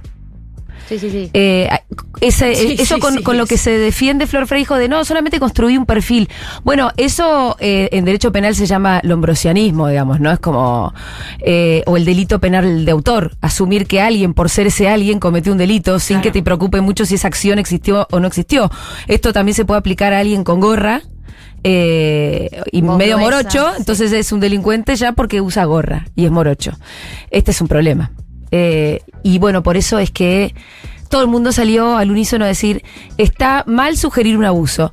Primera cosa que digo, uy, qué positiva todo este consenso, Sí, ¿no? porque hay un montón de chicas que yo veo que están aprovechando y pegándole muy fuerte a Frejó, que hace muy poquitos años eran las primeras que salían Sí, a tirar el pro del abuso. Sí, total. ¿Entendés? típico abusador. Eh, había mucho de eso, que ahora las veo como muy eh, cayéndole mucho a Freijó y más allá de la chicana, que tengo obviamente para decir. Digo, mira, bueno, una cosa positiva es que hay un consenso alrededor de que eso no está bueno. Y antes fu- fue moneda corriente hasta hace muy poquitos años. Sí, el revisionismo sobre el punitivismo que Esa, tuvimos, y ¿no? bueno, sí, y hay todo un revisionismo sobre eso, además de. No solo, no solo el pun- el punitivismo, porque esto entra dentro del marco del punitivismo, pero es algo más concreto, ¿no? Que Sí, es sí, de la liviandad para. pa- sí, para sugerir que alguien pudo haber abusado. Lo que quiero decir sobre esto también es que, por suerte, eh, yo tengo la conciencia muy tranquila, porque mi posición personal sobre este asunto siempre fue muy clara, y creo que la posición de Futurock, y esto me importa más también subrayar, también fue una posición mucho más responsable, por más que dentro de la radio había tensiones, había unas que eran más jacobinas, más loquillas, que le querían dar bola a cualquier blog medio que tratábamos de tener una posición más responsable. De hecho, yo en el propio método Reward cuento toda una historia cuando fue nuestro primer festival. Eh, el festival fue en 2018, es decir, plena. Mm. Estábamos con la guillotina, ¿no? Sí, sí, en la full. Revolución Francesa, toma de Bastilla, todo. Sí, sí. Total. Una en ese momento organizamos un festival en el Conex. Tocaba entre. Tratábamos de hacer todo una, un line-up que fuera. Que no haya cancelado. no, más mujeres que varones, eh, qué sé yo. Todavía, todavía hablábamos en términos más binarios. Eh, pero había una banda que tocaba que se llamaban Banzai. Y bueno, el primer día que nosotros lanzamos el line-up, ¡pum! cae una denuncia contra uno de los pibitos de Banzai. Digo pibitos porque tenían 18, literal, estaban en quinto año. Eh, cae una denuncia con todo un relato y el relato era una muy mala cita. Es decir, el chabón había sido un maleducado, estaba subido un pony, pero no había ninguna situación de abuso, la verdad. Pero bueno, era una piba que hacía esa denuncia y todas las oyentas de Futurock que decían, che, bajen los halos de Banzai porque mi amiga Pirulita tiene esta denuncia. Yo me siento con la piba a conversar, la piba me vuelve a contar lo mismo que había escrito y que era una cita con un maleducado, la verdad. Y yo le dije, mira, esto no es, no es abuso, yo no puedo bajar una banda de pibes por esto que me estás contando. Y yo tengo que tomar la decisión correcta. Adentro de Futurock era todo un hervidero porque había algunas que querían que los bajáramos, no importara qué, porque no podíamos manchar nuestro buen nombre feminista. Yo insistía, de hecho escribí un manifiesto y se los mandé a cada una, hicimos una reunión acá, donde fue, no podemos zarparnos con esto, porque el día de mañana viene alguien y dice, Fede Vázquez me violó cuando yo era chica y yo no tengo derecho a dudar. Es una locura. Que no es que ahora las mujeres les creemos, todo esto sí, está bien, es una... eh, si querés es un nuevo mandato político, pero no puede ser dogmático. Entonces, eh, entonces, para mí, qué sé yo, estoy contenta que esto esté pasando, porque la buena noticia es que ya el abuso no puede ser una cosa tan liviana, de Sí, sugerir o de decir que tal o cual, porque la verdad que ese tipo de cosas en esta radio las vivimos muy, muy a fondo, diariamente, y no fue fácil y creo que, creo que hicimos un buen trabajo. Después, bueno, sí, pasemos a lo que, a todo lo que pasó después, eh, el, el hate, el hate Sí. que ligaron los dos, que ligó, creo que en mayor medida Freijó, no lo sé porque no tengo una balanza para saberlo, pero también vi que un montón de gente decía que, que Rebord también lo hab- había recibido como Sí, sí. Cosas que no le gustaban, que no estaban buenas, incluso la mamá, la, de la mamá de Rebord también la estaba pasando mal. Hubo hate para los dos lados, no sé con qué intensidad cada uno. Y eso lo primero que para mí hay que decir con mucha claridad es, loco, repudiemos el hate. Es una mierda. Y nadie lo merece. A vos te puede caer como el culo Rebord o como el culo Freijó. Puede no interesarte nada lo que tengan para decirle al mundo, al feminismo. Te puede parecer una mierda incluso el lugar que representan. Pero el hate, salvo a mi ley y tal vez a la derecha, No, sí, eh, yo pienso lo mismo, a la vez también siento.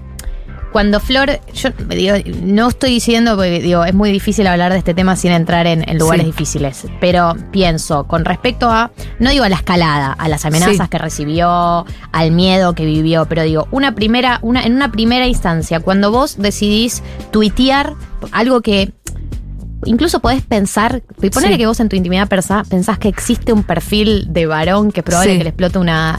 Que es algo que uno. eh, Pienso yo, es más para decirlo en una reunión de amigos en la intimidad. Vos Medio decís borracho, tuitear sí. eso, vos Sí. decís tuitear eso públicamente sobre eh, una de las personas más populares por ahí dentro de la red social, justo además en el pico, le acabas de hacer una entrevista Sí. al presidente. Con un fandom fuerte, ¿no? También. ¿No contemplás la posibilidad o, o de alguna manera hay algo de eh, decir, conoces la lógica de las redes, sos Flor Pero para, ahí creo que eh, con esa pregunta que estás haciendo, que creo que ya podríamos pasar a la etapa de coment- comentarista de Vox. Porque ahí yo ya creo que estamos hablando en otros términos, en términos de eh, estrategia, de inteligencia, a la hora de qué tuiteás, cómo lo tuiteás, para qué lo tuiteás. Y antes de eso me, me interesa como hablar de algo que me, me hiciste pensar vos, que era el tema del fandom, que todavía no entramos mucho a eso. No. Yo, pensaba, que- ¿a, qué, ¿a qué tipo de personajes se le genera un fandom? ¿Por qué, se, por qué se- eh, existen los fandom?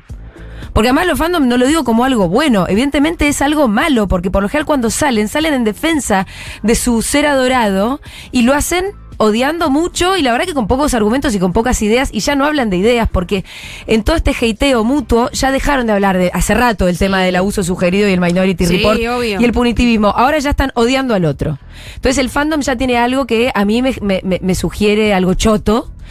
Y también pensando en quiénes son las personas que generan estos fandoms. Eh, creo que, que- que son construcciones como más bien, ¿cómo definirlas? Muy individualistas, ¿no? Yo iba a- eh, quería aportar eso, porque me parece que también el dato de que Flor Freijo eh, eh, tire este tweet, quizás sin reflexionar tanto, bueno, no sé, igual eso es su posición nuestra, responde más al neoliberalismo de Flor Freijo que a otra cosa.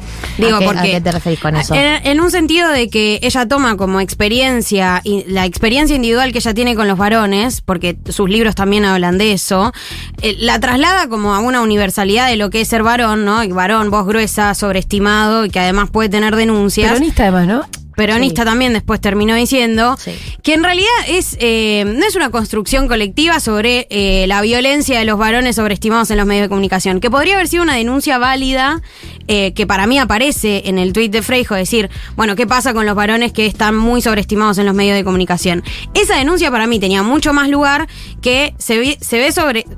Digo, se ve subestimada por la, la falsa denuncia de abuso Sí, sexual. para mí la conversación era otra. Si el tweet terminaba en qué pasa con esto gente que están ensalzando, bla, bla, bla, era otra por ahí el cuento. Para mí, todos escalan en el momento en que ella dice con el típico perfil de denuncia de abuso Sí. contenida. Es ese. Sí, punto ese es el que fragmento. hace que se ese es el fragmento todo. problemático. Es verdad que eh, si por ahí ella no ponía esa parte específica y lo bardeaba a Rebord, le iban a caer, a caer los jagoberos de Sí. cualquier manera, con mucho odio. Eh, pero pensaba que. La verdad que pensaba que tanto Rebord como Flor Freijo tienen su fandom. Sí. Sí. eh, y que responde a unas construcciones como de, mm, no digo culto a la personalidad, pero algo parecido. Sí. No me están saliendo del todo las palabras, pero hay como un culto a la personalidad que me parece que está generando cosas poco interesantes, por lo menos, ¿no? Eh, y yo sí. pensaba, perdón por la autorreferencia, yo no tengo fandom.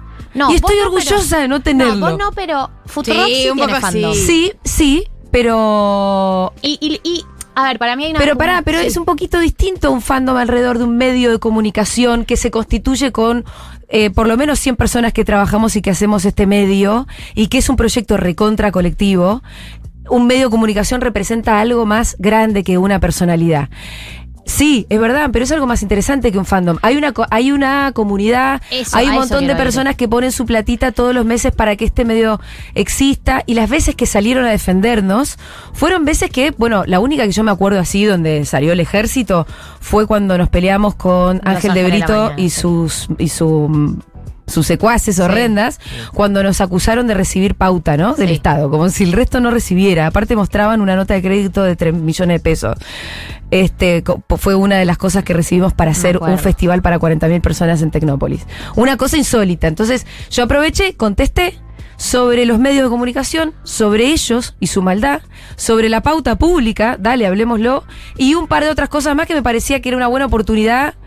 Y, y, y cuando ellos decían Futurock no existe, no lo escucha nadie, salió un montón de gente a decir yo sí, yo escucho Futurock y eso creo que fue tipo en abril. Es que esa fue una versión para mí. eh, Pero no era odiante. No, obvio. Es Digo, que no mí- estaban odiando a nadie en concreto. Para mí, No, la, a chequear, a chequear, a chequear. Para, para mí la ¿Eh? línea. A chequear, a chequear un poco. Bueno, es posible que algún boludo sí yo lo haya hecho, pero de alguna manera creo que no es que existe ahí un colectivo que va a salir. De hecho, Ángel de Brito acá que a mí me mata, y mirá que Ángel de Brito es para putearlo. Sí, Pero obvio. los angelitos, claro, los angelitos también existen para el medio. O sea, si, si lo planteamos en términos de comunidades, las comunidades también pueden existir en torno alrededor de colectivos un poco más grandes. Me imagino que Ángel de Brito no. Claro, Ángel. Los, lusu- los losers. Los, Los los que ven. lusutevers. los lusutevers. Perdón, ¿puedo decir algo sobre ese tema? Para mí hay algo que vos nombrás, Julia, que es para ese es el, el término que para mí está en disputa, que es el de comunidad. Cualquier producto, sea Futurock, sea eh, Rebord como Sí. O Freijo. individuo, sea Freijo, para que funcione o para que vos tengas un parámetro de lo que vos estás intentando eh, transmitir, un, un parámetro de que funcione, es que se forme una comunidad. Es algo Es que, que- buscamos muchos de los que elaboramos Sí, en comunicación. pero Es el concepto mí- de la internet que la internet Pero ofrece chicos, también. hay ¿eh? una diferencia. ¿Cuál será el la, la diferencia entonces, entonces entre el fandom y una comunidad? Creo que detrás de una comunidad no solamente defiende un proyecto colectivo, que vos podés decir los lusutubers también, Sí. hay ideas. Al- atrás de los fandoms, creo que solamente hay una persona que se que Puede ser defienden. que esa sea la diferencia. El fandom defiende a ese sujeto adorado y, y defiende a la persona. Porque yo ya cuando eh, veía cómo se puteaban los, los fans de Rebord y los de Freijo, lo que hacía ya no había una discusión de ideas. Lo que había era como odio para el otro lado. El Para problema mí- para mí en las redes sí. es que pasa eso, que la gente... Bueno, pero hay veces que, que, que- que las discusiones pueden tener alguna cosa interesante de fondo. Obvio, pero Y le los voy a- le- yo venía pensando esto. Cuando yo hablé del culo de Jimena Barón, que se armó un- una flor de tole tole, Me acuerdo perfecto. y que recibí mucho hate, fue la vez que yo más peor la pasé. Eh, lloraba, o sea, tuve momentos de Sí, llanto y la verdad que por lo general no me pasa, pero esa vez sí, porque además hubo gente que yo admiraba que me trató muy mal. Eh, y me parece que hubo, ah, qué sé yo, incluso como mucha falta de respeto también. Gente que vino a esta radio de invitada, cuyos libros Es la- promocionamos. Es la impunidad, es la impunidad. Sí, O pero sea, ahí eso- donde digo, pero mira, ponele que yo te caía mal. Ponele que incluso estás en contra de la idea que yo propuse sobre el culo de Jimena Barón. Sí, Habla sobre eso, no me bardes a mí, ¿no? Habla sobre eso. Pero lo interesante que fue, fue que después de lo del culo de Jimena Barón, hubo una producción intelectual, hubo notas, Nico Cuello escribió su nota, del taller activista Gordo escribieron notas, escribieron notas en página 12, notas sobre las que incluso yo ah, salía recontra putear porque no me terminaban de defender, pero un poquito sí, y cosas así, pero hubo una producción cultural, hubo una discusión de fondo que estuvo buena, sin fandomismo. Hoy creo a que mí eso- nadie me salió a defender diciendo, ay, vos, eh, nadie la salió a hatear a Jimena Barón. Es que yo creo que eso es lo que está en riesgo hoy. O sea, la, mm, que la producción crítica surja de estos debates hoy no es valorable. Hoy nadie, o sea, no sé, Mercedes Funes sacó una nota en Infobae completamente eh, No, y que no aporta. que Y no que no aporta, aporta, nada. no Entonces, aporta. Eh, ¿Cuáles son los debates y en qué formato se dan los debates que realmente aportan a que esta discusión se dé en términos críticos? Porque me parece que lo que termina sucediendo es que vamos a tuitear el, el chiste más gracioso sobre el conflicto. Y ya pas y ya. Ni siquiera te estoy diciendo que te pones de un lado o del otro, Pero ¿no? la Pero voy es a hacer esta. el comentario más gracioso sobre lo que pasó. La pregunta es al final cuál era el conflicto. Por eso yo quería empezar diciendo, che, qué bueno que lo del abuso resulta que había un consenso de que estaba mal sugerirlo. Esto ya quedó re atrás, pero ese fue el, el único fondo del asunto. Y después fue un fandom contra otro fandom hateándose. Y eso me parece que hay que repudiarlo. Es una cagada. Me da pena Frejo que está pasándola mal, por más que me parece que ella metió la pata desde un comienzo. Me da pena la mamá de Rebord si es que la están pasando mal también. Y porque además también le debe estar pasando mal con su mamá metida eh, a- con la historia personal de la madre. Ya eh, se puso en juego, la madre empezó a contar su propia historia. Sí. Como que no creo que él Es una carrera de, revictimismo que, no estaba para. Eh, y además eso, ¿no? Como una carrera de quién es, eh, ¿Quién es la víctima? quién es la víctima acá, quién la está pasando peor, y evidentemente todo el mundo la está pasando mal, y me parece una gran cagada. Y me parece una gran cagada. Pero volviendo a la idea del fandom, ¿por qué hay ciertas personalidades que generan fandom. Y, y yo no digo, no solo personalidades que lo alimentan, pensaba en el caso de Gran Hermano. Había integrantes de Gran Hermano que tenían fandom, no habían salido de la casa todavía. O sea, ellos efectivamente no habían hecho Sí, nada no habían para hecho con nada. la gente. Estaban en la casa habitándola y ya tenían un fandom, un fandom re picante, re Sí. violento, porque se pone picante al toque por ahí, es por la lógica de las redes, que al toque todo se pone muy picante. Sí, en sí, persona sí. por ahí no te pondrías tan picante al toque. Y además- no, es- para es una- nada. es una dinámica en la cual la gente tuitea cosas que la lees con un segundo Sí. de abstracción y decís, loco, Pará. esto no me lo dirías en persona, Pero pará, nunca. claro. Nunca. Es Y- terrible, Y hay es gente terrible. que tiene su nombre en sus redes y Ahora, lo dice igual. Volviendo a la pregunta número uno que hiciste, Sí. que vos me hiciste y que nunca contestamos, Sí, que era ¿qué, qué responsabilidad ¿qué responsabilidad tienen? Creo que ninguna, pero que podría elegir tenerla. Claro. Entonces, ¿Rebord tiene alguna responsabilidad de que los fans hayan salido a hacerle las maldades que le hicieron a Freijó? Eh, por más que creo que sí, se victimiza por demás y creo que ahí también, eh, en, en cuanto a estrategia, haces mal. Hace mal en seguir contestando, hace mal en meterte a mirar Twitter. Miren, cuando yo me meto en quilombo, que me meto en uno cada dos meses por lo No, menos, no miro. Twitter. Salí, hermana, salí de ahí, no, hermana. No lo cierro, no miro. Cuando vos no lo lees, ese mensaje no existió. Eh, ahora, Rebord no es responsable de eso. ¿Podría Rebord recoger un poco el guante? Yo Lo creo que sí. él- de De hecho, Pero- lo hizo, claro. ¿Lo hizo? Sí, lo él- hizo después de, de que Después, saliera la Pero madre. salió a decir, ¿qué salió a decir? Él hace, sale a tirar un hilo de Twitter después de que sale la madre, que escala un sí, poco más. sí, y pero dice- más en defensa propia. ¿o No, no, No, no. sale a decir esto, sale a decir, eh, mucha gente me pide que salga a hablar, lo estoy diciendo, no es Sí. exactamente, mucha gente me está pidiendo que salga a hablar sobre un tema sobre el que yo no hice nada, porque la verdad es que él sostiene esta postura de que todo escaló y él nunca habló, Sí, sí, y ni sí. bardió, ni, ni se subió. Pero dice, yo no creo que yo tenga responsabilidad sobre lo que hace la gente Sí. que me sigue, pero si me preguntan, para mí el límite de todo esto es la crueldad y creo que Florencia Frigio la está pasando mal. Ah, bueno, perfecto. Entonces, eh, me parece que está bien. Y mm, es como te digo, no es responsabilidad de él, pero vos, si evidentemente generás una fascinación en una cantidad de gente, vos podés elegir o seguir más o menos cagándote de risa con eso, o podés elegir conformarte como una referencia para transmitir los mejores valores que vos tengas para transmitir o las mejores ideas que vos tengas para transmitir. Aprovecha entonces y hace uso de esa herramienta, pero para lo mejor. Entonces me parece que está bien que Rebord diga, che, el límite es la crueldad. Por ahí el límite es- está antes, ¿eh? Si vos preguntás a mí, el límite está mucho antes que la crueldad. La crueldad es casi, hasta, casi al final. Sí, sí, sí, estoy de Y acuerdo. además, eh, y además es muy poco constructivo todo lo que pasó después. No, yo creo ¿No? que también eh, por ahí uno tampoco tiene dimensión. eh, yo creo que el, el- el universo de los fans de Rebord, de Mm. los agoberos, como se llaman, es un universo muy particular que por ahí. Eh, ni siquiera él por ahí tenía dimensión de lo que podía Sí. llegar a ser hasta que no pasara una situación contra alguien. Porque Ajá. en general es como más eh, endogámico, ¿no? Entre Sí. ellos se retroalimentan. Yo no sé, no estoy en la cabeza de Rebord, no, no soy amiga, no sé qué está viviendo, pero no creo que le haya dado lo mismo lo que pasó en este caso, más allá de que acá me dicen en el chat, no den por hecho que los mails son del fandom de Rebord, no se sabe quién lo mandó. Puede ser que los mails no hayan sido Es del que, es, fandom. es que eso es. Eh, ¿Qué le vas a pedir? ¿Credencial a toda la gente que sí. tiene un, un usuario AO? Pero además, qué sé yo, yo tampoco. Y, y- y- Puede ser que no sean parte del fandom. Y que alguien que, que es feminista y dice que. no Puede ser está que la gente que se aborto, tenía claro. jurada a Freijó de antes. Eso y también, eso también. situación. Hay veces que, que- que pasa eso. Y, y gente que espera que vos estés tirada en el piso para venir a patearte como, como en la pelea de Mauro Samit, ¿viste? El, el portero que llega. Eso, de eso hay un montón. Eh, hay una pregunta que me surge a mí em, sobre todo este tema. em, que es, Freijo plantea algo, a ver si algo de todo lo que ella plantea en todo Sí. esto tiene un punto. Ella plantea algo dentro de todos los miles de hilos de Twitter que hizo y stories que subió, que es... eh, Me pasa porque soy mujer. Sí. Perdón, te me adelanté. No, no, estuviste bien porque yo estaba, estaba Yo creo pensando cómo ponerlo en palabras. Estoy intentando hacer el esfuerzo de preguntarme si entra en esta todo este debate y todo este linchamiento el hecho de que ella sea mujer o es el hecho de que Flor Frijó también ha generado durante todos estos años mucha gente que se la tenía jurada, mucha gente que no le gusta su línea, mucha gente que ella, por quién es ella en particular, el estilo que tiene etcétera, no le caía bien. Sí. O si verdaderamente hay algo de todo lo que ella dice de eh, que el tema del género entra en eh, como uno de los factores por los cuales esto esto escaló como escaló. Eh, mira, a mí me parece que le pasa por ser mujer es eh, algo que cabe muchísima, para muchísimas ocasiones y está bien. Hay un montón de cosas que nos pasan por ser mujeres.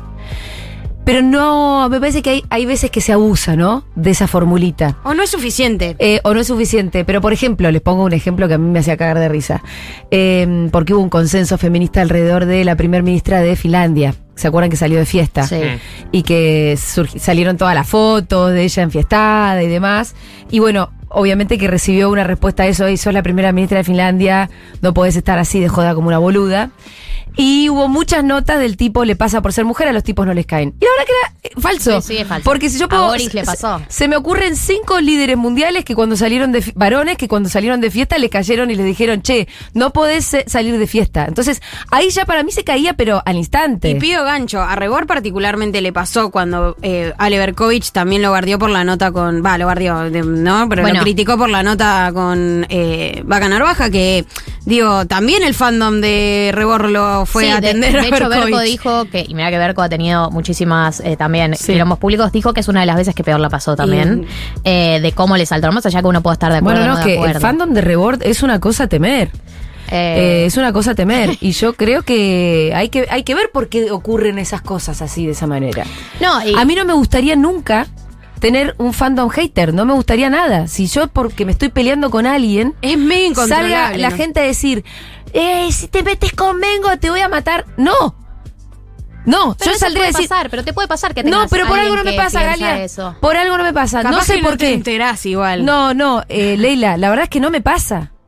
Y estoy orgullosa de, de que los, mis seguidores, entre comillas, o alguien a quien le interese más o menos escucharme y escucha diariamente Segurola, no tenga esas pulsiones de odio. ¿Vos crees que los fans son producto eh, indiscutible de. No, no indiscutible, pero no sé, es la pregunta que me estoy generando. Pero Yo no estoy diciendo. Rebord, vos tenés culpa de... tus propios Yo- fans. No, no estoy diciendo eso, pero, me- me- pero por lo menos planteo la pregunta que tal vez dentro de unos días nos las podamos contestar, porque las cosas uno las piensa un poco a medida que van pasando.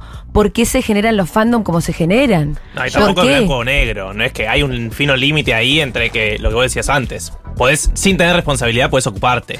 Eh, Sí, o podés decir, che, bueno, esto que está pasando no me gusta, voy a salir a decir Yo algo. sí tiendo a pensar que las personas que construyen comunidad, fandom, poner el nombre que quieras, construye un grupo de gente que la sigue, los escucha, eh, plantea un lenguaje y una serie de códigos con los que se habla, digamos. Mm. Si vos hablas todo el tiempo Sí. con violencia, digamos, estás todo el tiempo, es muy probable que se replique.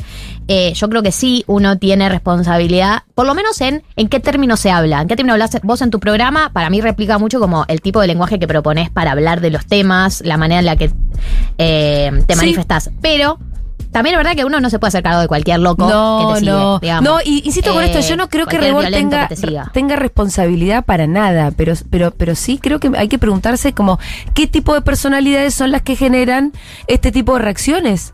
Me parece que hay una construcción mucho más individualista al final, alrededor de alguien que, eh, eh, que, que por ser muy interesante, porque lo es, Rebord es un chavo súper interesante.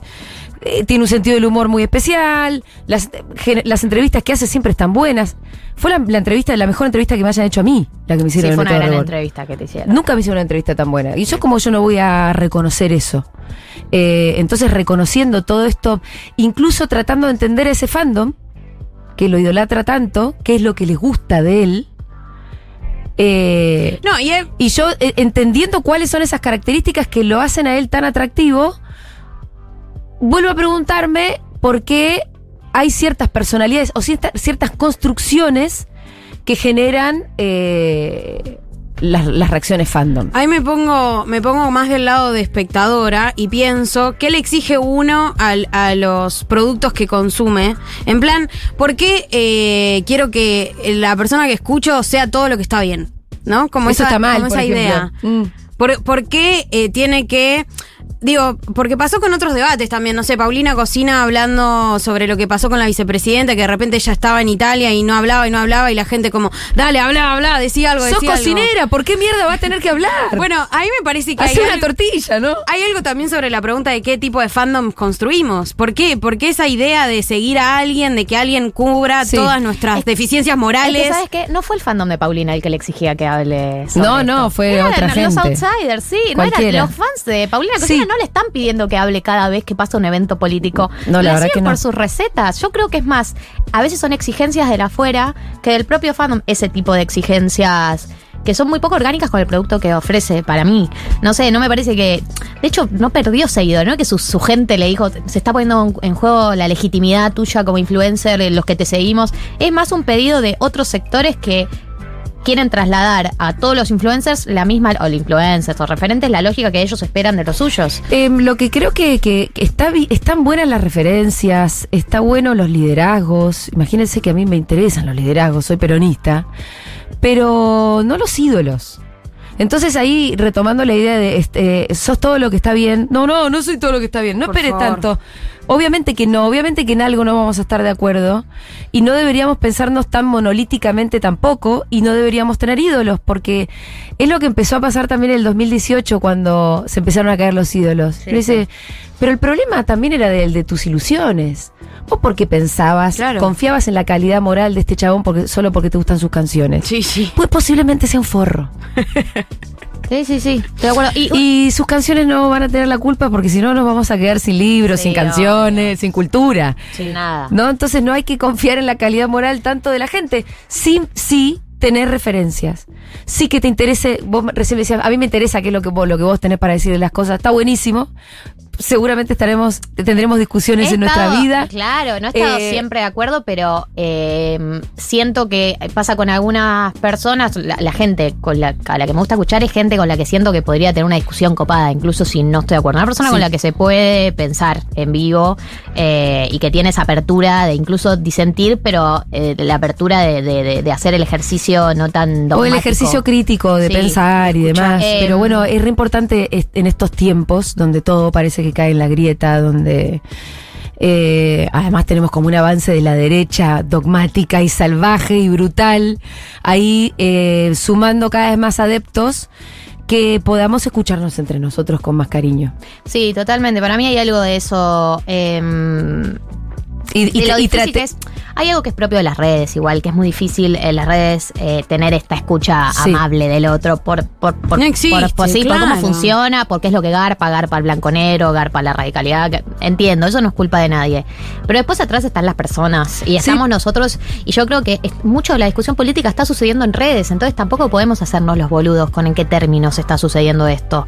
Eh, No, y además creer que, lo, que, o sea, la prueba de que lo que pasa en redes también pasa en la vida real, digamos. ¿no? Sí, o sí, sea, la- eh, por tuvo que dice- llamar a la fiscal, qué sé yo, no sé, Claro. no, quisiera que me pase eso. Totalmente, para mí hay una escalada que ya, por eso Ya decía, pasó al mundo mucha real. gente que dice, eh, que, que vos lo decías algo recién, y es el diagnóstico que solemos tener, che, te están linchando en redes, eh, apaga Apagar el el celular y Mm. se terminó. Yo creo que en este caso escaló porque que te lleguen mails amenazándote. Le pasa a mucha gente que habla sobre los libertarios, también que suelen tener esta Sí. dinámica, los libertarios de las amenazas, llamadas a WhatsApp, eh, mails, eh, en general como un traslado de lo que puede ser que seas TT a una situación en donde sientas en juego tu, tu vida. Por más que después eso no se traslade, no importa, el momento que lo sentís es, es grave. Eh, pero sí, eh, no sé a dónde chota. Pero no, no, eso, el traslado, eso es lo que me parece que este caso, por este caso, nos sensibiliza. Y a mí me- en particular me pareció que es grave. Porque creo que hay una persona que eh, se, se tuvo miedo independientemente de ser TT. Eh, y eso no me parece joda. Y no me parece que pasen, todo- pasen todos los casos de linchamiento. Que te amenacen por mail, que te digan tu dirección. Hay un. Se fue un poquito al carajo. Muy particular de gente Sí. que lo hace. Los A libertarios las lo mujeres hacen. se lo hacen más. Los es libertarios lo hacen mucho. Los Eh, libertarios saben mucho del el, universo libertario. Escala bastante en las amenazas. En general, Sí. yo conozco varios casos. Fácil doxear a alguien y, y saber dónde vive y dónde trabaja, la del número de teléfono de la madre, qué Todo sé yo. eso. Es que dejémosle el odio a la derecha. ¿No? Pero la derecha eso es una salida muy odiante. fácil. ¿Eh? Es una salida muy fácil, ¿no? El Como odio. hizo algo que no me gusta, ya está cancelado. No, no, deje- eh, por eso te- tenemos como que darnos la, tarea, la aventura del pensamiento, la tarea de la persuasión, de la discusión, de la convicción. Todas esas cosas nos tenemos que proponer volver a construir. Porque, y dejémosle el odio a la derecha. Dejémosle el odio a la derecha, que es lo único que tiene. Porque la verdad, si hoy te pones a escuchar cualquier discurso, discurso de Milei o de la extrema derecha, lo único que tienen para proponer es odiarnos. Odiarnos. Eh, no hay un programa económico liberal, todo eso es zaraza, vos lo sabes bien. No, no existe el programa económico liberal de Milei. Solamente nos odian. Fuego Ese Banco Central. es el programa de la derecha. Entonces dejémosle eso a ellos y, y, y me parece que por eso una de las cosas importantes para decir dentro de todo este salseo era repudiar el hateo para un lado y para el otro, repudiarlo con, pero con sin ningún tipo de duda, ¿no? Y a veces eh, uno se suma al hateo porque piensa que es un tweet más, Sí. pero dentro de la masa, yo ese No sean boludos. más que nada, el- ¿sabes cuál es la estrategia en Twitter? La de citar tweet y descansar a la persona del que Mm. citaste el tweet, que para mí es la, la estrategia del, Qué del no más subirse, fuerte. sí, total. Es muy tentador, porque Es muy tentador. uno se sube a las conversaciones que hay en Twitter. Vamos cerrando porque estamos hace 40 minutos, pero uno se sube a las conversaciones que hay en Twitter. Obvio, todos nos queremos subir. Eh, Eso sí siento que hay algo de, de revisarnos a uno mismo, de a veces un- es un granito de arena más eh, dentro del mar de hateo, pero está sumando algo choto. Mira, con lo del culo de Jimena Barón, eh, yo digo, hay gente que. que. me faltó mucho el respeto y que uno dice, che, pero boluda, si después nos vamos a cruzar. ¿Viste? Sí, sí, para mí. Se pierde es- esa no- noción no en Pero pierde claro, noción, no, nos vamos a cruzar. decilo en tu grupo de WhatsApp. No lo Es pongas en un lugar yo público. La gente no siente que te está Eso. atacando a vos No, por ahí, no, sino pero yo estoy leyendo parte este de una conversación, claro. Pero claro, la, la otra gente no se imagina eso. No se imagina que Para mí no. cuando Miren, te roban, le voy a decir ves. un ejemplo. Con lo del culo Jimena Barón, Camila Sosa Villada a mí me mandó a hacer sentadillas y a comer más proteínas porque se imaginó que lo mío era envidia, que yo tengo feo culo. Camila Sosa Villada. Subí tu propio nivel, sos la mejor escritora argentina. Sos una mujer trans referente. ¿Por qué tenés que.? po- ¿Por qué? Si después tu libro lo vamos a reseñar acá. Ahora te vamos a invitar a la terraza de Junta seguramente para que hables con Darío Strasriver. Y yo la verdad no voy a poder ir. Porque no te puedo cruzar. Sí. No te voy a bañar, ¿eh? De Futurock. Sí, pero pa- eso porque soy mejor que eso. Ni siquiera pe- eh, pensaba cuando tuiteó eso que vos lo ibas a leer. Se estaba formando parte de una conversación. Yo Pero no solo eso, sino que ella iba a ser invitada al bar que yo puse, donde yo puse la maceta con tierra, en la puta radio donde, que yo inventé. Pero ¿por Entonces qué no, digo- la- no te la cruzarías? ¿No irías a.? Porque me hizo, me, me dañó mucho. Y pero no sos mejor que eso, que el daño que te genera. Pero no, porque yo, que, si yo, ¿sabes lo que tendría que No hacer? Camila? Es que ¿sabes lo que tendría que hacer? Decirle, Camila, ¿cuándo me vas a pedir perdón, Sí, loca? Es que es eso. Estoy esperando que me pidas perdón. Dale, loca, Es que- ayúdame, es que loco. Muchas veces esa conversación es, era un chiste, ¿entendés? Pero no, no era un esa conversación Digo, es que es eso como, además- era en redes, era Twitter, y Miren, es como, no. Pero no lo hagas, porque yo al otro lado leí el tweet, me largué a llorar. Obvio. Me Es largué que- a llorar cuando me mandaste a hacer sentadillas. Y ahora cuando nos volvamos a cruzar, yo no voy a poder ir a la terraza del bar cuando a vos te entrevisten. Y me encantaría poder estar. Es baja la vara de creer que. Bueno, es Twitter. a- eh, adaptate a las reglas, ¿no? Es baja la vara ahí. Y bueno, pero queda bueno, miren, la red social más importante eh, del mundo hoy es una cloaca de mierda. Y bueno, esas son las Y reglas. la maneja Elon Musk, no nos olvidemos de eso también. Pero no, no podemos decir esas son las reglas, punto. La verdad que no, construyamos un mundo mejor que también se construye con Twitter, lamentablemente. Lamentablemente, porque hay gente que dice, es Twitter, un micromundo. Bueno, es Twitter, está pasando un montón de cosas. eh, ahí, sea micromundo o no, después se replican en diarios, digo, Y sí, pero un presidente quiere anunciar alguna cosa, lo hace en Twitter. Sí, sí, sí. Es un canal formal también y político. Estoy de acuerdo. Y donde hay discusión que obviamente que está también muy ensuciada. Ya tenemos que cerrar, ¿no? Sí. Yo digo, Eh, ensuciada por la mierda, porque también está, porque hay mucho troll, porque también empezó a generarse un lenguaje que es ese, casi como si fuera el único posible. Eh, pero yo tampoco sé a dónde chota iba. Es el cierre perfecto. el cierre. Bueno, espero que se hayan quedado con algo de todo esto. Eh, los que estuvieron escuchando, hubo muchos mensajes, gente que también que tuiteó. Eh, ojalá haya servido para por lo menos pensarnos y pensar dos veces antes de hatear. Creo que hay algo de eso que, que quedó, que quedó Sí, volando por no acá. hateen. No hateen. No, no sean haters. Gracias, Julia, por venir. No, por favor, ustedes. Adiós. Nueve minutos faltan para que termine el programa. O sea, nueve minutos falta para las 16. Qué fuerte lo que decís. Eh, che, eh, se debatió. Se Me debatió fuerte. Arre, se hacía. ¿Cómo se debatió? Eh, gracias a Julia por venir. Eh, un programa intenso, lleno de información, la verdad, porque entre las tres actos de navaja, el debate de recién, Sí. siento que hay que hablar de pelotudeces. Y vamos a hablar de lo del Papa, no sé qué quieren hacer. Hola, Ollane. Hola, Leila.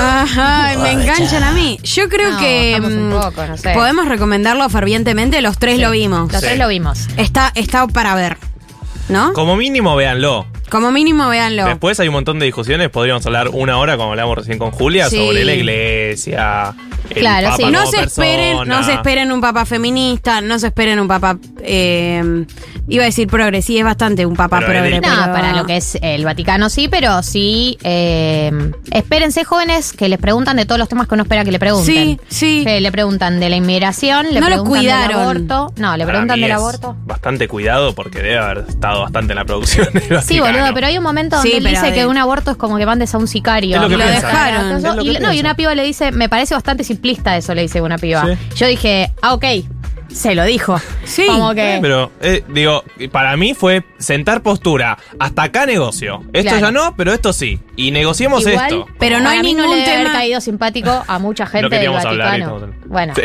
por más que uno Obvio, dice, por más que uno no le- dice está cuidado, lo que quieras, hay muchas cosas que dice que debe haber toda una rama conservadora Obvio. que no le causa nada de Más gracia. de 2000 años que no le debe causar gracia. Habla pero de ni un masturbación, de pornografía. Dice que el sexo es increíble, más o menos. Dice que otras es lo- palabras, pero lo que dice el mujer sexo es dice. increíble. Dice, eh, el sexo es lo más, lo más bello que Lo más creó bello que Dios. creó Dios. Bueno. Y eh, hace una crítica a la iglesia y dice que a nosotros, eh, la iglesia católica, le ha faltado catequesis eh, Sexual. sexual. ¿No? Que es como, bueno, Sí. eh, Eh, capaz ESI. que. ESI. Sí. Eh, Ay, capaz que le tenemos que poner a la ESI catequesis, sexual. para y que la ahí- acepten. Ahí va. Eh, Era por ahí, era por ahí. No, espérense. Para mí es interesante de ver, espérense eh, ver eh, jóvenes preguntándole sobre esto: aborto, eh, abusos en la iglesia, pedofilia, inmigración. Eh, Faltó bullying. drogas, ¿no? Quizás. No, se toca muy por arriba el tema Sí. de drogas cuando hablan del tema pornografía, que él dice que es como la, las Ah. drogas, bla. Eh, a mí me pareció que estuvo bien. Me parece que él se arriesga a exponerse Sí, a esa obvio. situación. Yo por momentos no me parece la tan cara. gratuita. ¿No les pasó? Sí, sí, cosas No, que le decían que las no. historias que contaban y yo era como, ¿qué? Está el papa ahí. Ahí. Por favor. Un pibe- el pibe que le, que le trae la carta. hay un pibe que Ay, tuvo una ahí dije, historia- uy, se pica mal, dije. fuertísimo, se pica mal. Hay un pibe eh, de los que están ahí que tiene una historia de abuso en una, en una iglesia, en Del una escuela, Dei. del Opus En una Dei. escuela Que del no es menor. Después yo estuve averiguando, estuve haciendo averiguaciones. Creo que es la misma congregaci- congregación que era Ratzinger, eh, la Claro. Confederación de la Cruz, no sé Ah. qué, esa que nombran. Eh, hay un palito. Todos son. Yo entiendo que si sabes algo de la interna Sí, católica sí. actual, debes entender todos los palos. Porque Sí. son todos teledirigidos. Sí, total. Bueno, y, le cuenta que él tuvo un caso de abuso, que hizo la denuncia y que después de unos años el padre le manda, eh, el padre del chico abusado le manda una carta a Francisco para que sobre este tema, porque lo habían originalmente no le dan mucha bola a la causa, etcétera, y le trae la carta que el Papa Francisco le había respondido, en donde más o menos eh, no le da una Y da- mano. da a entender que como no le que- da una mano. No, sí, Como o si va a sea, el Papa derivó, claro, derivó y la, y la congregación decidió que siguiera Claro. estando en la Eh, misma seguía dando institución. Y lo que el dice el. Papa es: te contestaron lo de la congregación, como. Y, y te dijeron algo, y, Y mirá, sí, hermano. Y sí. Eh, así que bueno, recomendamos. Es un buen catequesi, dicen. Claro, muy tiene mucho sentido lo que están diciendo. Catequesis. Ah, Tenía mucho sentido y no Sí. lo vimos. no la vimos venir. Eh, pero bueno, Recomendada, igual no vuelvan a la iglesia. Porque yo ayer lo entré en esa. ¿Y? Yo ayer lo- entré y venía del PESAC, venía como acá. Medio judía. Sí, eh, venía no creyendo en nada, crisis de representación. Dije, a mí me falta un Dios, a mí me falta creer en algo. Y dije, ¿y si vuelvo? Después me di cuenta que, bueno, hermana, no, la política siempre es, su- es superadora. Eh, está bueno creer en algo, pero ya no, me está. parece interesante la gente que, muchos de los pibes que estaban ahí, que son creyentes, a pesar de que viven un montón de situaciones que son eh, consideradas negativas por la iglesia, desde el pibe que era no binario, eh, hasta la piba que hace trabajo sexual, etcétera. Que si sos creyente, intentes encontrar la manera. Me parecía interesante que los pibes buscaban la manera de sentirse adentro o de que el Papa les diga seguís, seguís adentro, Mm. a pesar de que todo el discurso de muchos sectores religiosos es expulsar. A mí me rompió poco- mucho. Hay, hay una escena final que, que está la, la chica que es española, la más católica de todas, digamos, ¿no? La que. La Sí, que- sí, la que ocupa Y el aparte rol- el es, rol muy de gracioso porque. es- familia. Sí, es súper rubia y linda, o sea, también encima súper privilegiada. es la que dice que para ella la masturbación es. Sí, sí. eh, Se pone a llorar porque los otros no creen. Ay, hermano. Bueno, pero ella dice algo muy interesante que es que todos están en la mierda, dice, medio como los veo a todos sufrir y no veo cómo no ven cómo esto es tan lindo, ¿entendés? Y era como... Es verdad, cuando crees en algo, pasa que también se resuelve mucho tu eh, frágil existencia en algún Bueno, pero punto. la respuesta del Papa. Que por algo es papa, debe ser sabio, no es de mi religión, pero considero que debe ser sabio, es cuidado. Porque en cualquier momento se te viene un temblor en esa creencia. Sí. Y ahí, Hay que si lo único firme. que se le basa a tu personalidad es creer en Dios, creer en Dios, le dice cuidado con los sam- zamarrones, ¿cómo le dice? Zamarre, Sí, te- la vida te zamarrea. La vida te zamarrea, como Te cuidado. da un con eso. chirlo, ¿viste? Pero lo dice. La vida te va a dar chirlos. Los católicos hablan más de eso en torno a las crisis de fe. Por eso digo. Cuando te agarra el sacudón y dices, "Ey, voy a dejar de creer en Dios, no, no podés dejar de creer en Dios. Y ahí les doy. Bueno, me estoy poniendo No, está bien, no pero también como persona. ¿no? Si solo crees en. Si tu personalidad es creer en. Dios y no entiendo cómo los otros no creen en Dios, cuando deje, cuando se te tiemble eso, bueno, tu personalidad también se va a quebrar. Como que hay algo de. Bueno, al final hablamos. La teoría de la No, deconstrucción. no íbamos a hablar y hablamos. Sí, bueno. Es que es muy bueno. Es que es muy bueno, Véanlo. véanlo, véanlo. Está buena la experiencia de verlo. No es tan extremio, pero pueden descargarlo por torrent. Eh, che, gente, Datos, eh, y si tienen Star Más o Star Plus. Estar eh, más. pues, ¿Por bueno, qué? boluda, pero lo Pa- digo en aparte, pa- parece boludo, ¿qué te medio jode? secta. Tipo, estar del verbo estar más. Como estar más. Bueno, tipo, una está clase bien, de yoga. Tenés razón, perdón, Star Plus. Eh, así que 15.57 les quiero contar una cosa antes de irnos. Contanos.